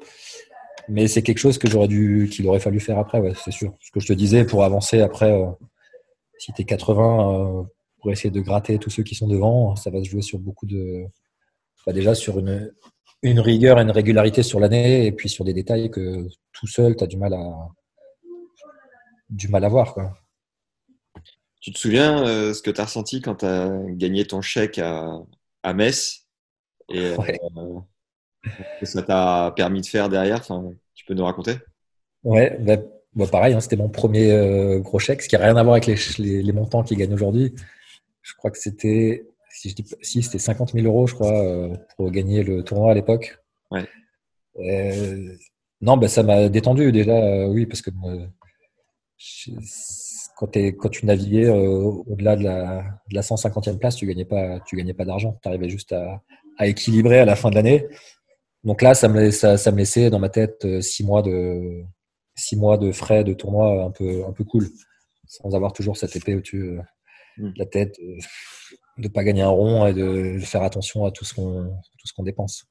Parce que c'est la réalité du circuit, c'est que de, de 17 à, à 25 ans où j'étais 180, c'est c'est chaque semaine à compter, comme pour la plupart des joueurs, hein, compter ses sous, faire attention à ce que tu manges, à ce que tu dépenses. euh, C'est très compliqué. Donc là, euh, c'est sûr, c'était un point en moins d'avoir un peu d'argent de côté. Eh, Et à la fois, six mois, c'est pas tant que ça. Aujourd'hui, c'est quoi? Ouais, c'est C'est pas mal, hein. c'est 80 000. Bah, une Ouais. saison. Moi, la saison à l'époque, euh, sans coach, c'était, euh, allez, on va dire 40 000 euros, en, 40 000 euros sans coach. Ouais. En faisant attention, euh, bien sûr. euh. Après, si tu as un coach, ça, ça- c'est sûr que le budget, il, il explose complètement. hein. Et aujourd'hui, au vainqueur de Metz, il y a, il y a combien, tu sais? Avec du prize? Non? Non, je sais pas. Bon, vu qu'il y a 40 000 euros au premier tour des Grands Chelems, je suppose que. Je, je pense qu'il y a trois fois plus sur la messe, je dirais. Si je dis pas de bêtises, ou deux fois plus. Je sais pas. Il faudrait que je regarde. Je sais pas trop. Euh, à la Hopman Cup, ça devait être une, une bonne petite expérience aussi? Comment, Ouais, euh, c'était top. pourquoi c'est toi qui as été sélectionné et Ça, c'est un, coup, un de chance. En fait, ils avaient, donc ils avaient leur équipe au complet, l'Hopman Cup. Il n'y avait pas la France euh, de prévu dans la, dans la compète. Et donc, il- au dernier moment, je ne sais plus quel joueur, je crois que c'était Nicolas Kiefer, qui jouait pour l'Allemagne, qui s'est désis- désisté. Donc, il cherchait un autre pays et c'était vraiment au dernier moment, une fois que tous les mecs étaient déjà inscrits euh, dans les tournois avant l'Australie, que ce soit Adélaïde et compagnie. Et les baleines Et Sydney donc, ils ont fait le tour des pays. Je crois qu'ils cherchaient bon, des têtes, des têtes d'affiche, hein, forcément. La Cup, c'était que des, que des mecs très connus. Et il y avait Golovin qui était dispo, je ne sais pas pourquoi. Et donc, ils ont cherché un joueur français pour aller en binôme avec elle. Et tous les mecs euh, bien classés devant étaient tous déjà inscrits en tournoi. Donc, impossible pour eux. Et la liste, ils sont descendus, ils sont descendus. Ils sont tombés jusqu'à moi qui n'avais pas voulu. Qu'est-ce que je voulais pas faire? Je crois que j'étais même pas rentré dans les qualifs à l'époque. Je crois que j'étais redescendu. Je pense que j'étais redescendu, ouais. Donc je rentrais même pas dans les qualifs d'Australie que j'avais même pas prévu de faire. Ah ouais. Je crois que j'étais 250 euh, juste euh, à la sortie. Et donc, c'est tombé sur moi. euh, Est-ce que tu veux y aller? Bah ouais, bien sûr. C'est la Fédé qui te contacte et qui te propose? Ouais, enfin, oui, c'est, ça. Exactement. Donc, c'était complètement inattendu, euh, pas du tout prévu, euh, vu que j'étais prévu de rester ici et faire ma prépa foncière. Et tu sais pourquoi la France n'était pas prévue à cette année-là? Non, je sais pas du tout. Je sais pas comment il. Je sais pas, je connais pas les critères de la. Je sais pas pourquoi il n'est pas pris. Aucune idée. Et euh, ça tombe à quel moment? Parce que tu parles de la prépa foncière? Là, c'était juste avant le, avant les qualifs de l'Australie, donc c'était fin, c'était décembre. D'accord. Et euh, ça engage, c'est quoi? C'est une semaine, c'est ça? Ouais, c'était peut-être, euh, oui, c'était ça, peut-être un peu plus. Et non, c'est top. T'es, bah, t'es accueilli comme, euh, comme accueilli au Masters. Hein. T'as, ta voiture, euh, chaque, joueur a sa voiture. T'es accueilli, t'as, je sais plus combien il avait d'équipes, très peu. Donc t'es, ouais, c'était, fabuleux. L'hôtel incroyable, l'accueil hyper gentil, les tribunes pleines à chaque match, euh, que ce soit un double mixte, un simple. euh, plus en Australie avec l'ambiance qu'il y a là-bas, euh, top. Et avec Tatiana, bah, pareil, elle était très sympa, on s'est bien entendu. Euh, franchement, euh, condition euh, pendant une semaine où j'avais l'impression d'être euh, d'être top 10. Donc, Non. Tu la connaissais bien déjà, Tatiana? Je l'avais, oui, on se croisait à Roland de temps en temps, je la connaissais un petit peu. ouais. Ok. Et euh, comment t'expliques que tu sors euh, Fiche et Philippe Poussis T'étais sur un nuage ou comment ça se passait Ouais. Comme, comme d'hab, j'arrive là-bas, pas du tout, pas forcément prêt, pas en confiance. euh. Et puis l'un dans l'autre, je me suis préparé et j'arrive à faire des matchs euh, concentrés, euh, corrects, alors que vraiment, j'étais pas, je jouais vraiment pas très bien. Je suis arrivé là-bas, je faisais des sets d'entraînement ou des matchs d'entraînement avec les mecs sur place. Je sais plus qui y avait, mais je prenais que des, que des doudounes. Et ce que je te disais tout à l'heure, pas, pas forcément à l'aise parce que je les connaissais pas très bien et, et du coup, euh, après mon, avant mon premier match contre Fiche, euh, je m'attendais à rien. Quoi. Pareil, j'ai fait tout ce que j'ai visualisé tout ce que je pouvais pour arriver sur le match euh, et faire au mieux, essayer de, faire bonne impression, de pas faire de fautes, essayer de jouer juste. Après, ça s'est bien goupillé. euh, et bizarrement, c'est comme d'hab. Hein. Tu arrives pas du tout confiant. et puis sur un match, ça peut tourner très vite et tout l'inverse sur le match d'après. C'est ça qui est complètement fou dans, dans ce sport, à quel point tu peux passer d'un extrême à l'autre assez vite. Et le billet à la clé, le ticket était euh, en adéquation. aller, Ouais, t'étais payé euh, comme si t'avais Ouais, joué à Metz. c'était- payé, euh, oui, il y avait une garantie. et je, bon, je peux te donner les montants, hein, je- je- de, à peu près, je crois que c'était peut-être euh, 15 000 euros pour y aller. Ce ouais. qui diffère de chacun, hein, ce qui diffère du joueur, de trucs. Et après, tu avais un price money en fonction du, de- du, du stade où tu allais. C'est pour ça que j'avais bien les boules parce qu'on n'était pas loin de passer euh, sur les demi et, et la finale, je crois. Fait, c'était des, bah, des poules, on avait gagné donc le premier match, Ouais. le deuxième match aussi, et on joue les Russes au troisième match pour aller en finale justement. C'était qui euh, pour l'équipe de Russie? C'était Tursunov et une autre fille qui jouait bien, qui était dixième à l'époque, qui avait été dixième. Euh, je sais plus qui c'était. Et donc Tatiana était largement favorite par contre. Ouais. Et pour aller en finale, il fallait juste gagner un match sur nos trois matchs. Donc il y avait un simple homme, un simple femme et le double mixte. Et il fallait juste gagner un de ces trois matchs pour aller en finale. On n'avait même pas besoin de gagner la rencontre, comme on avait gagné les deux d'avant. Et là, il y avait vraiment un, il y avait un bon, il y avait un bon bonus au bout si on allait en finale. Et moi, j'ai prié toute la nuit pour qu'elle fasse un match de dingue. Parce qu'elle jouait vraiment bien à Tatiana à l'époque. Et je me suis, je misais tout sur elle. Je me suis dit, il faut qu'elle gagne, faut qu'elle gagne. Et puis finalement, elle avait fait un set, euh, elle avait fait un bon set et après, avait- je crois qu'elle avait fait, elle avait un peu craqué sur le deuxième. Moi, j'avais fait un match correct, mais je m'étais, j'avais perdu en 2-7. Ouais. Et après, on avait perdu. Oh, Donc, on finit finalement euh, premier de la poule, mais pas deuxième de la poule, mais pas finaliste. Et t'es allé boire quelques coups avec Tursunov ou pas? Parce qu'il paraît que c'était un furieux. Ouais, il est, ouais, il est complètement décalé, il est drôle. hein. Il est complètement perché. Mais le soir, non, il y avait une soirée avec tous les, les joueurs. C'était, franchement, c'était hyper bien. Cool. C'est comparable, au, je te dis, au Masters. J'ai fait, j'étais deux fois au Masters avec Nico Mahu là en tant que coach. Ouais. Et c'est un peu comparable. Ils, sont chouchoutés. euh. ils sont tellement peu nombreux que tout est, tout est fait pour qu'ils soient bien. Quoi. Là, c'était un peu le, c'était le cas aussi. Donc c'était une super parenthèse, même s'il n'y avait pas d'intérêt euh, au niveau tennistique, euh, ATP, etc. Mais c'était, euh, c'était top. C'est énorme, n'empêche, parce que deux, trois semaines avant, euh, tu sais même pas que tu vas y aller. Et c'est un bonus de Ah bah, c'était en France, caillait- euh, c'était en France à, à faire mon. à te cailler le cul en France. Et, euh, et au final, ça t'a payé une bonne partie de la saison. C'est quand même, c'est quand même plutôt cool. Bah ouais, non, c'était une super bonne surprise. Est-ce que tu étais du genre à prendre un peu de temps euh, pendant les tournois ou après une- un jour de défaite pour aller visiter les alentours? Euh, oui, mais après, c'était. Ouais, ouais, j'ai toujours. euh, Encore une fois, on avait, on avait que ça à faire hein. à l'époque, euh, se balader un peu, visiter. ouais. Pas grand chose d'autre à faire, beurre en couille. Pas, j'étais pas mordu de ça, hein, j'étais pas non plus à visiter tous les trucs connus de chaque ville. Ouais. Et on essayait de rester dans, dans le tournoi plus qu'autre chose. Mais oui, un- une petite, une petite sortie de temps en temps, ouais. Est-ce que tu te souviens de ta plus grosse fiesta euh, sur le circuit? Non, j'étais pas très. Je faisais pas de. J'étais pas très fêtard, moi. D'accord. J'étais. Non, non, j'étais. Malheureusement, j'ai pas de... de choses. Pas de trucs à te raconter là-dessus. Non, non, j'étais hyper. euh, hyper calme. Mais C'était ton plus gros pétage de plomb euh, sur ou en dehors de la cour? C'était là-bas, ouais, je pense. Ah, c'était dur. Franchement, dans la tête, c'était dur. Parce que, en plus, quand tu partais un mois, tu savais que si tu faisais deux premières semaines euh, moyennes, quoi qu'il arrive, tu allais galérer pour prendre des points. Tu prenais des points que sur la quatrième semaine, en fait. Il fallait, fallait faire trois semaines. euh, tu prenais les meilleurs des trois semaines. Et après, ça, c'est la quatrième semaine, ça s'appelait le Masters. C'est là où tu prenais des points en fonction des matchs, euh, des victoires que tu avais eues avant.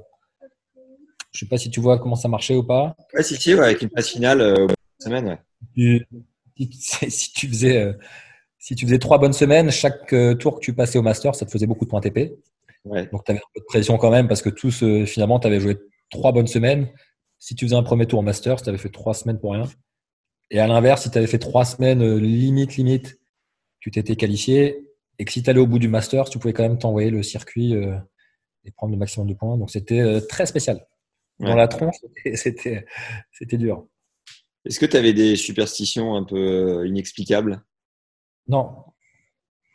Non, je suis pas du tout superstitieux, pas de gris-gris, pas de, pas de choses comme ça. Qui était le malade mental de l'entraînement physique? De l'entraînement physique? Qui est-ce qu'il y a comme malade mental de l'entraînement physique? À l'époque, on était beaucoup moins euh, pointu sur le physique que maintenant.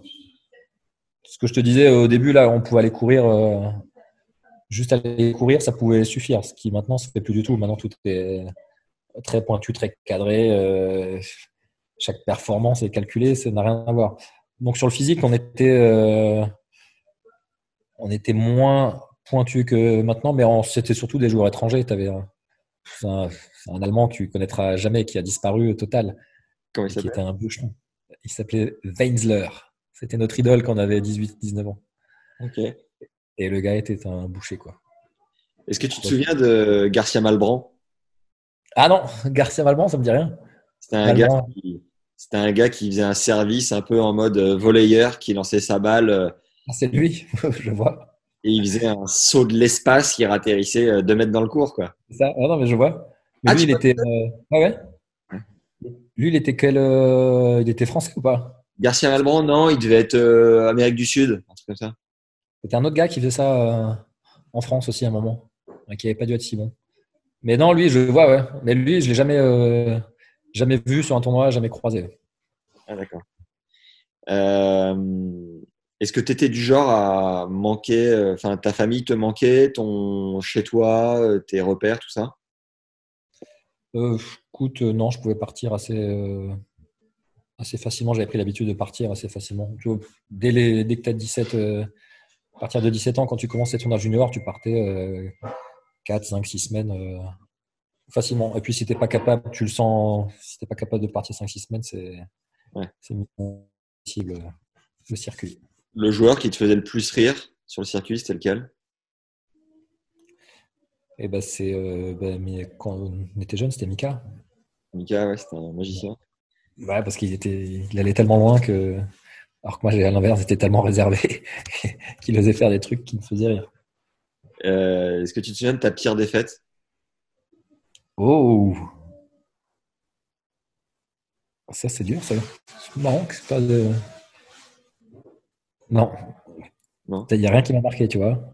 Bon, tant mieux. Là où il y en a trop. Une partie où tu as été totalement injouable? Une partie où j'étais injouable, oui, ça a dû m'arriver, mais sur des plus petits tournois et malheureusement, des tournois français euh, juste pour, euh, pour le price money. Mais oui, oui, j'en ai en tête deux, trois. J'ai l'impression que je peux faire ce que je voulais. C'est bon ça Et Ouais. une, une partie où tu n'arrivais pas à mettre deux pieds devant, un pied devant l'autre? Une partie complètement euh, catastrophique. Ouais, ça a dû arriver, mais avant, euh, une fois que j'étais à 24 ans, une fois que j'étais 150, 180, j'ai pas le souvenir vraiment d'être passé complètement, euh, complètement à côté. Mais avant, oui, ça arrive forcément. T'arrivais de balancer des matchs? Euh, ouais. Ouais, ouais. Donc, Pas m'accrocher, euh, pas balancer complètement, mais pas m'accrocher euh, comme il faudrait, de laisser un peu passer, euh, malheureusement, oui. T'avais une bête noire? Non. J'ai pas joué un mec assez souvent, euh, trop de fois pour que, que j'ai jamais battu, euh, non. Vraiment, euh, Et toi, un joueur que tu as martyrisé plus que les autres? J'ai martyrisé. Sur le circuit, sur le circuit, non, sur le circuit français, oui, mais ça compte pas. c'est que J'avais circuit CNGT, on s'en fout un peu. Mais sur le circuit principal, qui j'ai joué beaucoup? Non, j'ai Jean-Christophe Forel qui j'ai joué beaucoup et qui avait du mal à, qui avait du mal à battre. Mais c'est pareil, on n'était pas, on n'était pas bien classé. hein. Et sur le circuit CNGT, il est connu le mec? Yannick Tivan, ah, Ça me dit quelque chose. bah, à un moment, je l'ai battu huit fois de suite. Je pense qu'il en avait marre. Ah ouais? Et comme on, faisait que ça, comme on faisait que ça tous les deux, et donc à un moment, ça ressemblait plus à rien au match parce que je savais ce qui l'emmerdait et je faisais que ça et ça n'avait plus de sens. Est-ce que tu te souviens d'un conseil de coach qui t'a particulièrement marqué à un moment un peu clé? Euh, Conseil de coach, bah le truc de base bidon auquel je me suis raccroché, euh, c'est de jouer. euh, tu joues chaque point à fond. Tu joues ton point à fond. Tu respires deux secondes. T'as qu'un objectif, c'est de jouer ton point à fond. Et, et évidemment, c'est ce qu'on recherche tous à faire, mais j'avais réussi à me raccrocher à ça quand j'étais jeune, au début, quand j'avais commencé avec, euh, avec Thierry, justement. Quand tu te mets que ça comme objectif, euh, finalement, ça m'avait aidé pour plein de choses. Yes. Tu fais le point après ton point. Est-ce que tu as réussi à faire le max? Oui, bah, c'est bon. Tu passes au suivant, etc. Donc ça, c'est ce qui m'a aidé, marqué. Est-ce que tu as des anecdotes sympas avec euh, Roger, Rafa ou Joko? Ou les trois d'ailleurs Vous êtes pas Et je les ai malheureusement pas côtoyés assez. Ouais. Mais Joko aussi, je l'ai joué. euh, moi, je devais être. C'était en 2000, euh, peut-être 2005 ou 2006. Je l'ai joué trois fois dans l'année. Il était 200, lui. Moi, je devais être 120. Et je le joue pour la première fois à un challenger en été en Italie. Donc, je le joue, je connais pas du tout. hein. Il sort de nulle part. euh. J'arrive, je crois que c'était le premier tour. Je suis confiant. Je joue un Serbe euh, 200. Et je crois que je perds en 2-7. Et j'ai pas arrêté tout le match. Je me suis dit, mais il fait n'importe quoi. Il, il fait que tenter. euh, C'est n'importe quoi. C'était sur terre externe. Ouais. Dis, bon, il en chauffe, ce jeune. euh, merde. Et je le rejoue la semaine d'après. Et je repère euh, contre le même Ah là, en 37. Et pareil, il, il fait que prendre tôt, il fait que jouer long ligne. Je dis, putain, il, il casse-couille, il est euh, complètement chauffe, lui. Et je le rejoue en fin d'année. Il était rentré dans les qualifs à Bercy. Et je repère à Bercy. Et là, je me suis dit, bon, finalement, il est peut-être pas en chauffe, il joue peut-être pas si mal. Et bah, après, bah, il s'est envolé. hein. Après, il a plutôt bien joué. Mais Rafa, je l'ai jamais croisé, euh, je l'ai jamais joué. euh, non.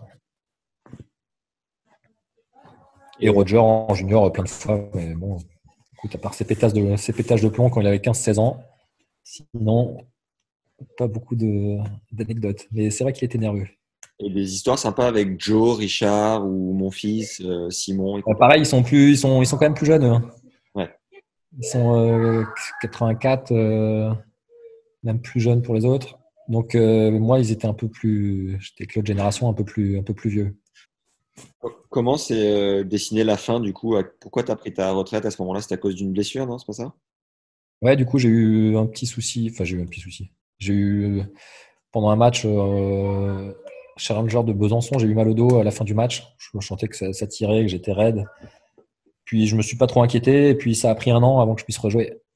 J'avais les disques abîmés, donc j'ai arrêté un an complet. Ouais. Et du coup, j'ai repris au bout d'un an euh, pendant six mois. Et ça allait de mieux en mieux. Au bout de six mois, je commençais à rejouer bien, donc en 2009. Et au bout de six mois, je me suis refait mal pour euh, à nouveau huit mois d'arrêt. Donc après, j'ai arrêté. D'accord. Ça a été quoi la suite euh, dans la reconversion dans l'immédiat, juste après ta carrière? Tu l'as pas trop mal vécu, d'ailleurs? Ouais, bah, écoute, ça, ça a été. euh, du coup, on a de la chance déjà en France d'avoir les tournois CNGT. Ouais. Tournoi français, là, du coup, j'ai pu faire ça euh, parce que j'avais envie de jouer encore. J'étais pas prêt à arrêter complètement. Donc, j'ai fait ça quand même pendant trois ans où je faisais entre 20 et 25 tournois par an. Ah ouais. Donc, des tournois français où je faisais trois matchs maxi ou quatre, euh, comme j'avais un classement français qui était correct. À côté de ça, j'ai pu, euh, bah, j'ai pu passer mon DE pour euh, pouvoir entraîner. Euh, j'ai pu, j'ai, j'ai pu bosser avec la Fed Cup, j'ai pu bosser à Roland en tant que je- re- player relation. Pendant le tournoi, je faisais, j'ai fait ça pendant trois ans. Euh, donc la relation avec les joueurs, c'était plutôt sympa. J'ai pu travailler avec Tennis Pro. Je sais pas si tu vois ce que c'est, Tennis Pro. Ouais. C'est l'association qui s'occupe bah, des, des meilleurs joueurs français pour Ouais. les représenter. Donc j'ai travaillé avec eux deux ans aussi. J'ai travaillé avec Decathlon, euh, Artengo plus particulièrement, pour euh, développer leurs euh, leurs produits euh, paquets de chaussures. Ouais. Et je le fais encore aujourd'hui, donc j'ai pu faire euh, pas mal de choses en plus de jouer. Et ça m'a permis de voir un peu ce que je, ce qui me plaisait, ce qui me plaisait moins. Et, et du coup, j'avais vraiment envie d'entraîner après. Et j'ai commencé donc avec Thierry Assion euh, à la All-In Academy pendant euh, deux ans. Et c'était top. Écoute, ça se passait super bien. Et après, j'ai eu l'opportunité de d'être directeur sportif au Tennis Club de Paris. Et du coup, euh, bah pareil, euh, c'est c'est le club que j'y suis depuis euh, 2004. Donc ça faisait euh, 15 ans que j'étais là-bas. Et j'avais toujours en tête euh, d'un jour de, de bosser là-bas parce que c'est un club que, que j'adore. Et ça s'est fait comme ça. Donc du coup, depuis deux ans et demi, euh, je suis euh, en, en binôme avec un autre joueur qui s'appelle Olivier Ramos D'accord. qui, a fait- qui était aussi à l'INSEP et compagnie. Ouais. Et on est tous les deux euh, directeurs sportifs. Donc c'est top. Écoute, pour l'instant, euh, oui, ça s'est plutôt bien euh, goupillé euh, toute la fin de toute la fin de carrière, qui est pas qui est pas forcément évidente. C'est quoi les missions d'un directeur sportif dans un club assez prestigieux comme le TCP Ah, il fallait déjà mettre le cadre, euh, déjà le, le, le, le cadre sportif, savoir ce qu'on voulait faire, plus de faire tout un plus, de loisirs, plus de compètes, euh, savoir dans quelle direction on allait. Il y a beaucoup de jeunes, il y a un centre de compétition avec 150 jeunes, donc euh, pareil, faire au mieux pour chacun, euh, adapter les, horaires. Tu as une grosse école de tennis avec 750 jeunes, pareil, avec 18 profs à gérer. Il y a toute la politique sportive à mettre en place en fait. Et puis animer, faire évidemment les stages, euh, euh, faire force de proposition pour les tournois, les équipes une. euh, et on entraîne des pros aussi le matin, euh, les horaires aménagés. Il faut essayer de faire un- une petite harmonie avec tout ça. Donc non, il y a mille choses à faire. C'est très intéressant.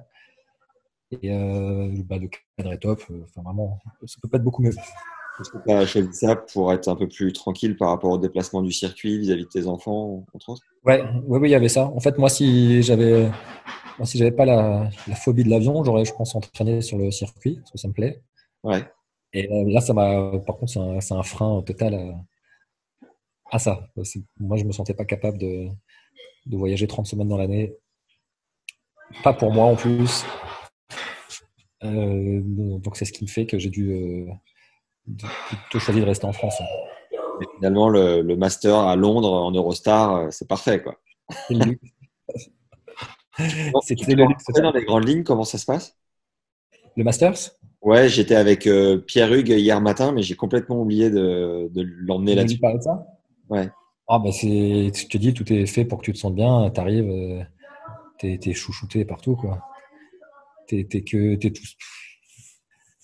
t'es, conduit où tu veux. T'as ta chambre euh, pour toi tout seul. T'as, t'as ton vestiaire pratiquement pour toi tout seul. Tu t'entraînes, tu as de la place pour t'entraîner, tu as de la place partout. Enfin, tout est... Même, même le coach a ce traitement? Bah, le coach, euh, toi, un- moi je suis un peu en, j'étais en retrait, mais les conditions sont tellement bonnes par rapport à un autre tournoi où tu as, du monde, où c'est dur de s'entraîner, euh, où tu, tu vois, tout, est, tout est compliqué. Sur les tournois indoor, euh, pour s'entraîner, c'est très compliqué. Là, tu, tu manques de rien. Tu as besoin de quelque chose, tu demandes, tu as, un terrain, tu trouves toujours un créneau. Quand tu vas, euh, quand tu vas déjeuner, tu es peinard, tu es, quasiment tout seul. Et puis, quoi qu'il arrive, à chaque match, c'est plein et il y a de l'ambiance. euh, les avant-matchs, tout est bien présenté. Enfin, tout est, tout est fabuleux. Londres, c'est fabuleux. Tout est pas être mieux. tu, tu parlais juste de tennis pro tout à l'heure, mais en fait, je confondais avec le site de vente en ligne. Rien à voir. Non, Tennis Pro, c'est l'association des ou l'UNJPT, l'Union nationale des joueurs professionnels de tennis. C'est l'association qui s'occupe de, bah, de de gérer un peu tous les meilleurs joueurs français. Ouais. Avant, ça allait jusqu'au en gros jusqu'aux 50 meilleurs joueurs français. Maintenant, c'est descendu un peu plus bas avec les nouveaux classements. Et donc, ils gèrent, euh, bah, ils gèrent beaucoup. Ils sont partenaires de beaucoup de tournois CNGT. Ils font beaucoup de beaucoup de partenariats pendant Roland aussi ou pendant l'année avec, euh, j'en sais rien, avec des boîtes ou avec d'autres choses. Et Ouais. ils- puis, du coup, ils permettent aux joueurs de, de gagner un peu d'argent comme ça. Ils te permettent d'avoir de- d'être couvert, d'avoir des avocats. De, bon, ils t'aident dans toute ta, toute ta gestion de carrière, ils peuvent t'aider. Et donc, euh, ils, sont, bah, ils sont situés à Roland. hein. C'est Frédéric Vitou qui est à la tête du, de l'association. Et donc, j'avais bossé deux ans avec eux. Comme j'avais fait beaucoup de tournois CNGT et que j'étais passé euh, très souvent par eux, ça s'était fini comme ça. D'accord.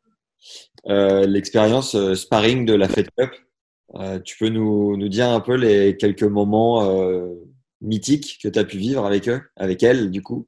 Bah, ouais, bah, le- la première année où j'arrive, c'est l'année où, où il y avait encore à Ravan, Reza, Rezaï, l'année où elle a voulu euh, partir, finalement revenir. Je ne sais pas si tu te souviens. Ouais, si. C'était Nicolas, Nicolas Escudé, le capitaine. Donc je suis rentré directement dans le vif du sujet, c'était drôle.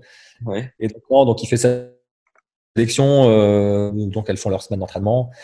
Euh, à Ravan, je peut-être pas, t'es peut-être pas encore assez, euh, assez en forme, donc il décide de pas la mettre dans l'équipe. Et donc elle, elle, euh, bon, je crois qu'elle elle pète un peu les plombs, elle décide de, elle décide de partir, ce qui se fait pas quoi. En général, quand t'es pas dans l'équipe, forcément, tu as fait le stage, tu es sur place, tu restes pour encourager les copines. Donc, elle, non, elle décide de se barrer. Elle veut rien entendre. Tout le monde essaie de discuter un peu avec elle. Rien à faire, elle veut se barrer. Finalement, pour euh, je ne sais plus quelle raison, euh, je sais plus ce qui est arrivé l'année d'après ou dans l'année, euh, fait qu'on on lui a fait comprendre en gros que bon, il valait mieux qu'elle reste. Quoi. Donc finalement, non, elle veut rester. Finalement, euh, bah non, il faut que tu partes. Tu as décidé que tu, pars, tu partais, donc tu peux plus rester. L'état d'esprit n'est pas bon. Et non, je veux plus partir et compagnie. Voilà, ça m'avait mis dans le bain Ah ouais. pour la première année. C'était drôle. Mais non, sinon, ça, c'était, sinon, de manière générale, c'était top. Les, toutes les filles, là, il y avait un, franchement, j'ai adoré euh, ces semaines-là. Moi, j'ai aucune pression, hein, sparring. euh, Ouais. Moi, je fais ce que je sais faire. Il fallait juste que je joue au tennis, j'avais pas de décision à prendre. Euh, j'étais très cool, donc je pouvais voir un peu comment ça se passait de l'intérieur. Elles étaient, non, non, elles ont été top, tout hyper sympa, à part cette petite histoire, mais bon, qui est finalement pas grand-chose. Après, toutes les autres années, que ce soit avec, c'est souvent les mêmes, hein. Alizé Cornet, Pauline, euh, il y avait Christina, il y avait Caro. Franchement, il y avait une, à l'époque où j'étais, il y avait une super ambiance entre les filles. Et je, je trouvais qu'elles bossaient bien, qu'elles étaient vraiment investies. Et, et j'avais adoré les semaines avec elles. C'était vraiment un super moment. Tu donnais de la voix un peu pour les encourager? Tu étais du genre à gueuler ou comment? Et j'étais pas très expressif, hein, mais j'essayais de, de faire violence un peu. Euh, j'étais plutôt discret, mais euh, mais non, c'était top. Et franchement, c'est une, c'est une expérience à vivre euh, quand tu te donnes euh, tous les moyens qui se donnent là pendant euh, tout au long de l'année, mais surtout là pendant dix jours où tu es confinés ensemble euh, sur un objectif euh, très précis et tu vois le, le mal qu'elle se donnait. euh, Franchement, tu vis des émotions hyper sympas. Même moi, en tant que sparring, euh, j'étais euh, j'étais au taquet. C'était top. C'est bon ça. Et du Ouais. coup, que les que les rencontres en France, non? non, j'ai fait, j'ai, non, non, je faisais tout. J'ai eu de la chance, on n'est pas parti, euh, on n'est pas parti loin. Et J'ai euh, zappé la dernière, par contre. J'ai zappé la dernière qui était aux États-Unis et je crois que je me suis arrêté là-dessus. Après, je bossais euh, à la all mais du coup, euh, je pense que la dernière, si j'aurais peut-être pu la faire, puis l'avion m'a un peu freiné. Et je sais plus qui m'a. Je crois que c'est Marco qui allait Jiquel. D'accord.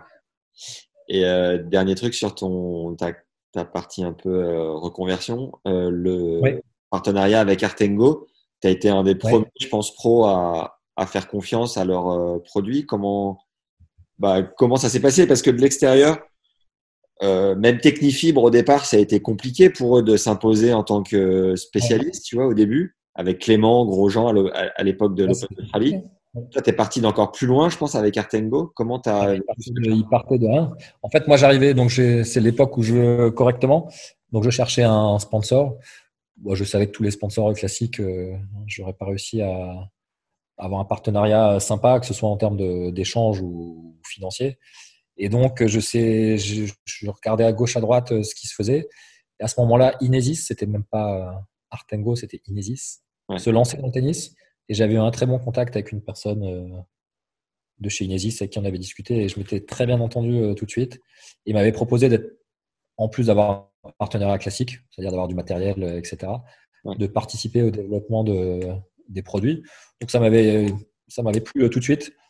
Et depuis, bon, ça partait de loin. hein. Les chaussures, à l'époque, c'était pas aussi qualitatif que ce qui se faisait sur le circuit pour, pour les doses de- de- d'entraînement qu'on avait.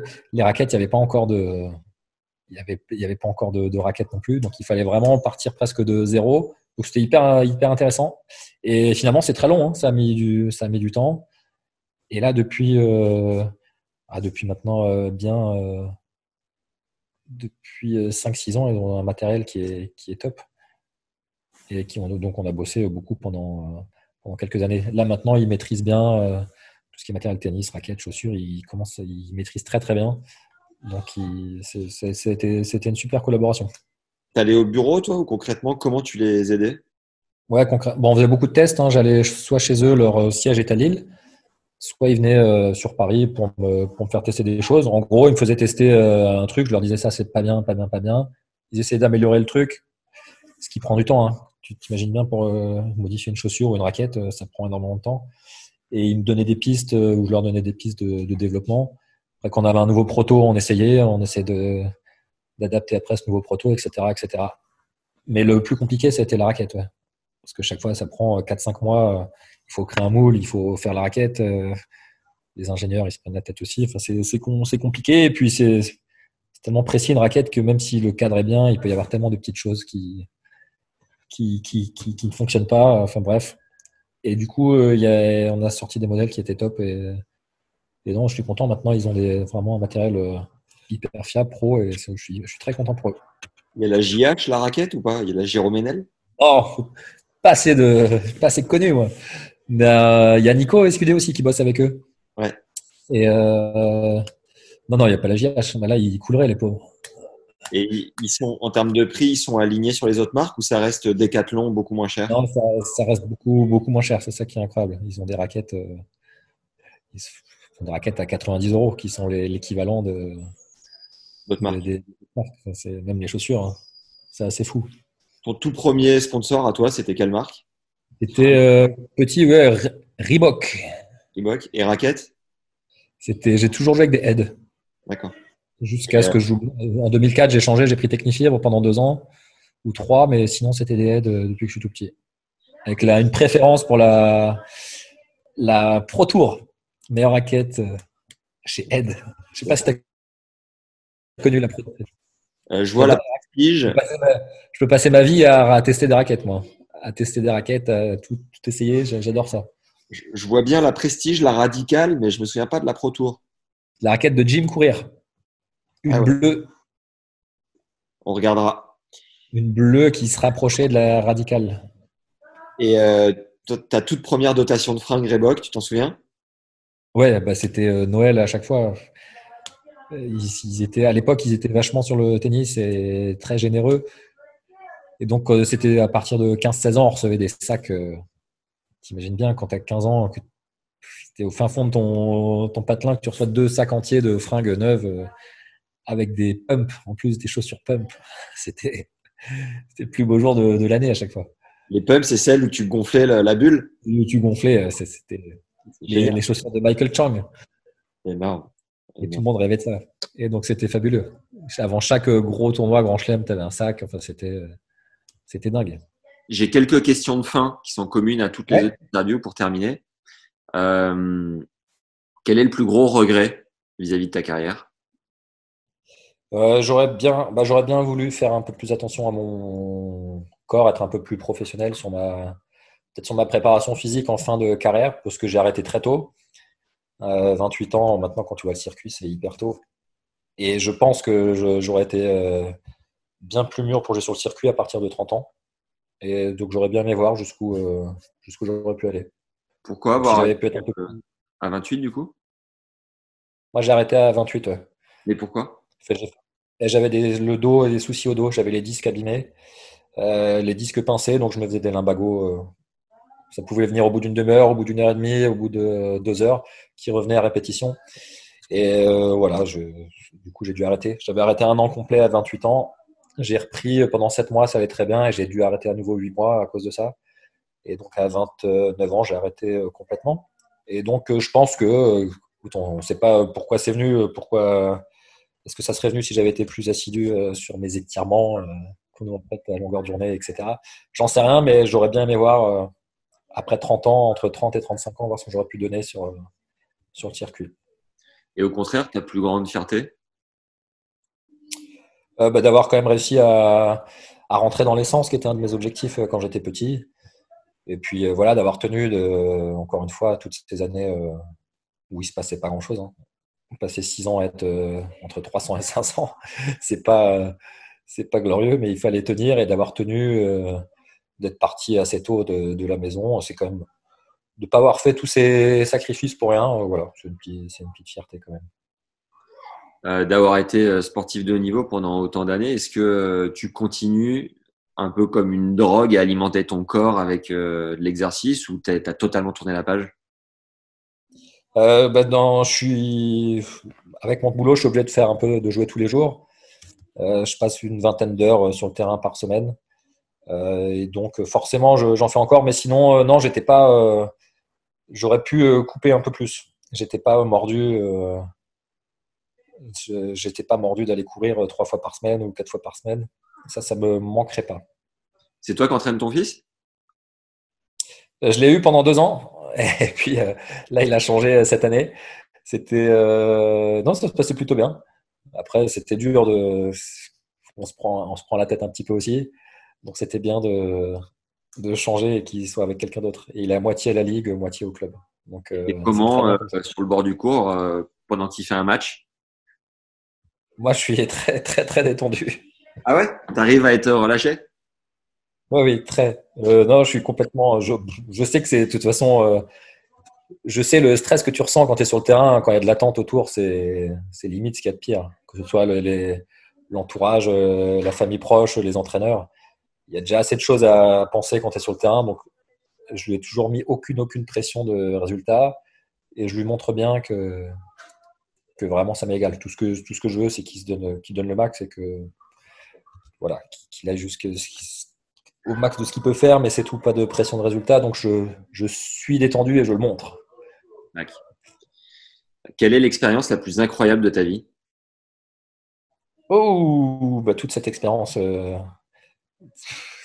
de, de- de joueur de tennis, hein, d'être parti à 16 ans euh, seul à Paris, encore une fois, euh, quand tu remets dans le contexte à l'époque, euh, sans téléphone portable, sans, sans ordinateur, sans rien, tu te coupes quand même de toutes tes racines, tu pars euh, tout seul pour un, pour un monde complètement nouveau.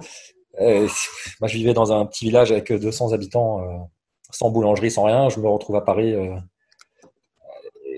tout, tout seul. c'est toute cette, toute cette expérience-là, c'est tout un ensemble.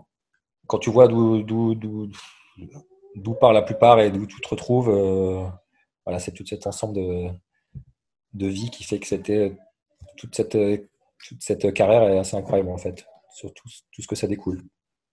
Comment on gère les gonzesses sur le circuit? Ça, je sais pas moi. Moi, J'ai été très très tôt, euh, très très tôt en couple. À 19 ans, euh, on s'est rencontrés avec ma femme et on s'est jamais quitté depuis. C'est beau. Donc, euh, ouais. Bon. Donc tu te doutes bien qu'il n'y a rien eu. Euh, Est-ce que tu as un talent caché à côté du tennis? J'ai un talent caché? J'aimerais bien. Hein. Euh, non, j'ai pas de talent caché, malheureusement. Alors, Euh, Qu'est-ce que le, tu as comme talent le caché? plat, le plat que tu cuisines le mieux pendant ce confinement? Oh là, les commandes sur, que je vais chercher pas très loin de chez moi. Non, au niveau de la cuisine, je suis nul. Et malgré Cyril Lignac tous les soirs, je crois que je suis toujours aussi nul. Non, je pourrais te faire une petite pâte, un reste de ma vie de célibataire euh, quand j'avais 17 ans, mais à part des pâtes et un steak haché, euh, on va pas aller loin. Je suis pas du tout cuisinier. Est-ce que tu es du genre à, à bouquiner? Et si oui, est-ce que tu as un livre que un peu Ah bah, ouais, j'adore, j'adore euh, lire. Bon, écoute, je suis... là, je m'en suis fait 8 euh, pendant le confinement. Ouais. mais que des trucs, euh, que, des, que des livres policiers, des thrillers un peu noirs, de Franck Tillier, de Granger, de, des choses comme ça. Et Donc avait normalement, je vais mal finir. qui avait marqué ta vie, ce serait lequel? Euh, bah, le tout premier que j'ai lu, qui m'a donné envie de lire quand j'étais petit, c'était un, j'avais, je sais plus, 12 ans, c'était Agatha Christie, euh, Les Dix Petits Nègres. J'étais tout petit, hein, mais c'est mon premier livre qui m'a marqué euh, quand j'étais à l'école. Je me suis dit, tiens, c'est, c'est incroyable ce suspense. Et ça m'avait donné envie de lire. Et depuis, je lis que des, que des livres policiers euh, dès que je peux. D'accord. Est-ce que tu as un film référence? Euh, pareil, qui m'a marqué euh, petit, c'était Seven. C'était tellement glauque. Pareil, je devais être tout petit, je devais avoir 12 ou 13 ans. Je suis sorti de la salle, il y avait une espèce de. c'était, c'était glauque, tout le monde était triste. Je sais pas si tu vois la fin, forcément. Je Tu vois comment c'est la fin du film? C'est 7 vies, Seven 3 ans, c'est ça, non? Non, Seven avec le tueur en série. Ah non, je vois pas. Avec Bon, tu peux regarder, c'est, c'est très très bien. Et pareil, euh, c'était un peu genre policier aussi. C'est ce qui m'avait marqué petit. Si le tennis avait pas été, euh, si le tennis avait pas existé, tu aurais été enquêteur policier ou tu aurais fait quoi? Et écoute, je crois que mon, euh, je sais pas ce que j'aurais fait, hein, franchement. euh, j'aime beaucoup tout ce qui touche à, à l'architecture, donc j'aurais pu finir là-dedans. Architecte ou architecte d'intérieur. Le concert le plus ouf auquel tu as assisté? J'en ai pas vu beaucoup. J'écoute une musique un peu spéciale. J'écoute du punk rock. Et donc, euh, les groupes passent rarement par ici. Et si euh, j'y étais il y a pas longtemps, je me suis retrouvé tout seul quand même. Parce Ah. que je connais, j'ai aucun ami qui écoute la même musique que moi, mais vraiment aucun. donc, je suis allé tout seul comme un couillon voir un groupe qui s'appelle euh, Lac Wagon. Et Tu les groupes regarder. c'est Slipknot et compagnie? Rammstein, tout ça, non, Non, c'est moins, c'est moins violent. Là, c'est plus du. Moi, c'est plus un peu plus mélodique. C'est NoFX, le plus connu. Bad Religion, euh, t'en trouveras d'autres. Lac Wagon, Pennywise, quelques-uns comme ça. Ok. Et donc, du coup, euh, je me retrouve tout seul. La plus grosse période de doute de ta vie, c'est laquelle? Oh, ça a été entre 14 et 24 ans. non, mais tu doutes. Quand...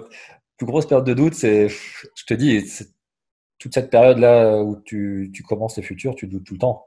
Donc, c'était, euh, ça a été très long. Ok. Euh, quels seraient les mots du Jérôme aujourd'hui, euh, sage et avisé, qui pourrait conseiller le Jérôme un peu perdu de cette époque-là? Ah bah tiens, tiens bon, continue, euh, continue, tiens bon et ça vaut le coup. Avec une bonne tape sur l'épaule?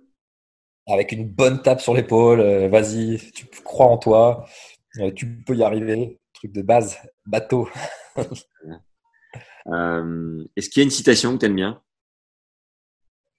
une citation que j'aime. Ouais, je suis une citation que j'aime bien, non, mais je suis, écoute, je suis assez cool dans ma dans ma vie, dans ma façon d'être. Je me dis souvent que s'il y a un- s'il y a une solution à un problème, il n'y a pas besoin de se- de s'exciter. Et s'il n'y en a pas, ben, il n'y a pas besoin de s'exciter non plus. Je confirme assez- que tu es relativement cool parce que j'ai loupé l'enregistrement de cet épisode et franchement, merci d'avoir euh, d'avoir joué le jeu, d'avoir été euh, très détendu là-dessus. Euh, Est-ce qu'il y a une personne que tu nous recommandes d'avoir sur ce podcast et important que tu pourrais nous aider à avoir? Une personne importante qui est dans le monde du tennis, je suppose. Ouais, alors c'est T'as pas eu qui comme, une euh, personne importante, mais une personne intéressante, mais important Ouais. que tu pourrais nous aider à avoir. Voilà. Euh, dans le tennis, on a eu qui? Bah pour le moment, euh, on a eu un peu de monde, mais euh, je sais pas si ça t'inspire. Dis-nous. T'as eu qui dans mes proches? T'as eu Nico m'a eu? Tu les as eu les? Nico, non, mais Nico, euh, je crois qu'il était pas mal pris par euh, son tournoi de PlayStation. Oui, j'ai l'impression que ça prend. Les mecs, ils pr- ça a pris de l'envergure son tournoi. Ouais. Euh, Nico, non. T'as Après, t'as Jean, Jean-René euh, Lisnard? Non, j'aimerais beaucoup justement. Parce que lui, du coup, il a monté son académie, il a Medvedev qu'ils ont, qu'ils ont depuis qu'il est tout petit. Ouais. Euh, lui, il dit vraiment ce qu'il pense, il, il peut avoir une vision sur, euh, sur le circuit, euh, euh, sur, le, sur, euh, sur sa vie à la Fédé. Il est passé par là aussi. Il était chez Bolitieri quand il était jeune, il est parti très tôt. Ouais. Donc, Ouais. euh, lui, je pense que ça peut être hyper intéressant. Ok. Trop cool. Qu'est-ce qu'on peut te souhaiter de plus dingue, Jérôme, euh, y compris que ton fils devienne top 10 Ah, ça, ça serait, ça serait drôle, ça. Top 10 déjà de, de son club, ça serait déjà pas mal. Là, on n'y est pas. Non, écoute, euh, de dingue, euh, pas trop. Moi, je, je suis, je suis calme. Il faut que ça, justement, faut que ça se calme un peu. Là, euh, depuis deux ans et demi, c'était euh, avec le TCP, là, c'était, c'était chaud. Bon, comme beaucoup. hein. Quand tu es directeur sportif, tu as beaucoup de boulot, ça n'arrête pas. Et donc, écoute, que ça continue comme ça. hein. La santé. Merci, un grand merci, Jérôme, de- d'avoir joué le jeu. Ouais, je t'en prie. Et Écoute, je donne, je donne ton numéro et on. Bon, Jean-René, je pense qu'il va le faire, il n'y a pas de souci. Euh, Nico, j'en sais rien du tout. Ouais. Et Fred, euh, Fred aussi, il n'y a pas de raison. cool, trop cool. Bah, merci beaucoup. Si tu n'as pas, si, pas de nouvelles, euh, genre là, d'ici la fin du week-end, envoie-moi un petit euh, message. Ouais. S'ils t'ont pas écrit, quoi. Je leur remettrai un, je leur remettrai un petit. un- Non, mais sinon, juste euh, leur demander. Et s'ils sont OK, envoie-moi leur numéro et c'est moi qui les contacte. C'est peut-être Ouais. plus simple. Ok, ça marche. Ça leur évite de, faire la démarche. Ouais. Ok, Allez. parfait. À plus tard. euh, Toi, t'es où, en fait? À Paris, là? Je suis à Bidart, euh, en dessous de Biarritz. Ah, la chance. Ouais, c'est cool, ouais. J'ai des... je vais là-bas tous les ans. hein. Tous les ans, je vais en vacances là-bas. Où ça, précisément? À Biarritz, euh, on fait en général Biarritz et Saint-Jean-de-Luz. Saint-Jean-de-Luz pour ma femme qui préfère plus cool. Et moi, Biarritz, je préfère qu'il y ait un peu plus de vagues et Tu surfes un peu? je trouve ça un peu. Putain, non, je fais de la, je fais juste ma pauvre planche de, de Moret et je, je surfe pas encore. Mais j'espère bien euh, que Olivier Ramos, tu, avec qui je bosse là au TCP, il habite là-bas lui. Il, habite là-bas, il est de Biarritz. lui. Ah ouais? Et donc lui, il surfe euh, pas mal et j'espère bien me retrouver en vacances avec lui pour qu'il me, pour qu'il me mette là-dedans. Bah, j'ai toujours voulu surfer depuis que j'ai 12 ans. Ça a toujours été mon rêve, c'est de surfer et de skater depuis que j'ai 12 ans. Bah, c'est long. hein. Putain, c'est un gras et c'est long. Et euh, Ouais, ça a l'air galère. j'ai déménagé il y a, ça fait sept mois là, de Paris euh, pour venir ici. Je me Ouais. suis régalé et tout. J'ai acheté un skate il y a deux mois parce que euh, avec le confinement tout ça, euh, c'était chaud d'aller surfer. Et je me suis, je suis tombé, je me suis fait l'épaule putain en skate. Donc euh, Moi, je me suis ramassé il y a pas longtemps. Moi, j'en fais depuis euh, un peu plus de, de 15 ans. ouais. Je me suis mangé aussi là il y a pas longtemps. Et tu t'es pas blessé? J'avais le poignet gauche un peu euh, pendant 2-3 semaines, un peu douloureux, mais rien de, rien de méchant, mais t'es vite par terre. hein. Ça, c'est... Et ton pote Ramos, il est au BO Il est au. Son... Non, lui, il était au... à Anglette. Son père, il était président du club d'Anglette pendant, euh, je sais pas, pendant 20 ans, je pense. Ok. Et donc, il y retourne pour voir sa famille. euh. Ah mais il a tu t'habitais à Paris avant et tu, tu Ouais. là-bas maintenant, c'est ça? fait 10 ans à Paris et ouais, j'ai déménagé ici pour euh, bah, couper, euh, démarrer quelque chose de nouveau quoi. Et alors, la vie euh, là-bas, c'est comment? J'adore. toujours la question à la- à l'année. Je suis fan. Je suis arrivé en pleine tempête. Attends, Il y a encore mon chien qui veut sortir. Je suis arrivé en pleine tempête en novembre. Il faisait, il pleuvait toute la journée. Il faisait gris. Je connaissais personne. Et première sortie que je fais, je trouve un dauphin échoué sous un rocher. Je dis bon. Sympa le pot d'accueil. Et, euh, et en fait, euh, progressivement, euh, je suis à mon compte, je peux bosser en ligne. Progressivement, je suis allé dans des cafés, j'ai rencontré des gens, j'ai vu qu'il y avait pas mal de jeunes aussi qui bossaient dans, dans ces cafés euh, l'hiver et les connexions étaient assez faciles, les gens se parlent, tu vois. Et, Ah euh, ouais. et, euh, Bon, bah là, il y a le confinement, c'est un peu particulier, mais je- rapidement, je me suis fait un groupe de potes et l'été arrive et je pense que ça va être très cool. Donc, euh, non, franchement, je me régale. C'est vrai que t'as pas fait encore ton premier été euh, là-bas, du coup. Ouais, Ça fait 6-7 mois. ouais, ça Non, fait. c'est top. C'est cool là-bas. Les gens sont sympas. euh. Ouais, ouais, ouais. Il paraît que l'été, c'est la folie parce qu'il y a beaucoup de monde et voilà. Mais à la fois, euh, c'est une autre vie. Tous les soirs, t'as couché de soleil sur l'océan, c'est un régal, quoi. Ouais, Ouais, c'est top. Bon, bah ok. Magnifique. Et puis, merci encore d'avoir pris le temps, en tout cas. De rien. Bon, Allez. allez, bon courage. Et j'ai... À bientôt, euh, Jérôme. Ciao, ciao. Salut. Salut. Bye bye. Merci d'avoir suivi cet épisode avec Jay. Un passage que je retiens en particulier, celui de l'ambition. Jay aurait aimé en avoir plus pendant sa carrière.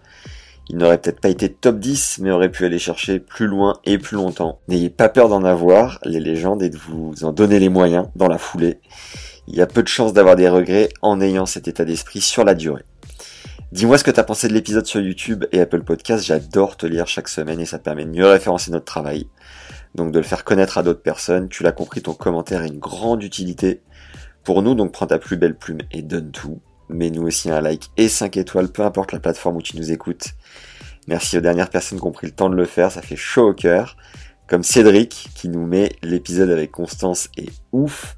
Une découverte pour moi avec le podcast sur Je sais tes maths avec Constance. J'avais plus ou moins vu quelques stats, mais de là à savoir qu'une seule personne et sur Excel qui plus est fait tout ça sur son temps perso. Waouh. Et ouais, Ced, waouh. Merci en tout cas d'avoir pris le temps. Avant de se quitter, si tu l'as pas encore fait, récupère les conseils tactiques de Sam Sumik sur terre battue, c'est offert dans le premier lien en description. Sam a quand même gagné Roland avec Garbinier Muguruza, et pour recevoir ce contenu, il suffit de vous inscrire à notre newsletter. Je vous enverrai ce contenu offert ainsi que tous les conseils coaching de nos précédents invités du podcast lors de mon prochain mail. C'est aussi une manière de soutenir le podcast en vous inscrivant à la newsletter, puisque plus on est nombreux, plus on peut faire connaître ce travail. Et on sort par ailleurs cette semaine notre 16e masterclass sur l'échauffement d'avant-match. Je suis allé voir Ralph Bogossian, le prépa physique de Ben Bonzi, quelques jours dans son club à Gemnos pour tourner du contenu directement sur le terrain. Je vous sers de cobaye pour cet échauffement ultra complet pour breaker d'entrée ou gagner son premier jeu de service blanc au choix.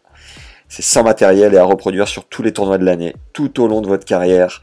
C'est accessible dans le deuxième lien en description de l'épisode. Si tu n'as pas encore suivi de masterclass et que tu veux en savoir plus sur le format, c'est un cours en ligne avec un expert qui nous transmet tout ce qu'il sait sur un sujet donné. Je propose à certains invités du podcast d'intervenir en leur posant la question suivante. Où es-tu le plus fort? Quel sujet maîtrises-tu le mieux? Nous élaborons ensemble un plan et comme j'ai passé des milliers d'heures à m'entraîner sur un cours de tennis ou à jouer en match, je creuse, questionne ou relance l'expert pour être sûr d'avoir bien compris et vous permettre de mettre ces cours en application dès votre prochain entraînement ou votre prochain match. J'évite au maximum le blabla, ce ne sont pas des épisodes de podcast, c'est un condensé d'expertise sur un sujet donné. Et ici avec Ralph, c'est sur le terrain, c'est visuel, c'est tout bénef. Allez-y, foncez vraiment, vous allez kiffer. Merci aux tipeurs qui nous soutiennent sur la plateforme Tipeee. Je ne vis pas encore du podcast et c'est un moyen de se sentir soutenu et ça fait une énorme diff, vraiment. Chacun à sa mesure. Merci en tout cas à tous ceux qui participent. Tu peux toi aussi le faire en tapant Tipeee, T-I-P, suivi de 3 E, puis tennis, puis légende sur Google. Premier lien, facile à trouver, et fonce, fracasser ton PEL. J'allais oublier, penser au bouche à oreille. Toujours, encore et toujours le bouche à oreille, l'outil numéro 1 pour faire connaître le podcast. Inscrivez vos potes, envoyez les épisodes, partagez, diffusez, relancez, questionnez, bref, ne lâchez rien. Enfin, si tu as des idées de partenariat ou autre, n'hésite pas à m'en faire part sur LinkedIn à Max Zamora, z a m ou sur Insta à Max underscore Zamora underscore TL. Je réponds avec grand plaisir à tout le monde. Voilà, c'est tout pour aujourd'hui. Merci d'être encore là. Vous êtes vraiment des légendes. Merci pour les bonnes ondes. Prenez soin de vous et à très vite. Ciao.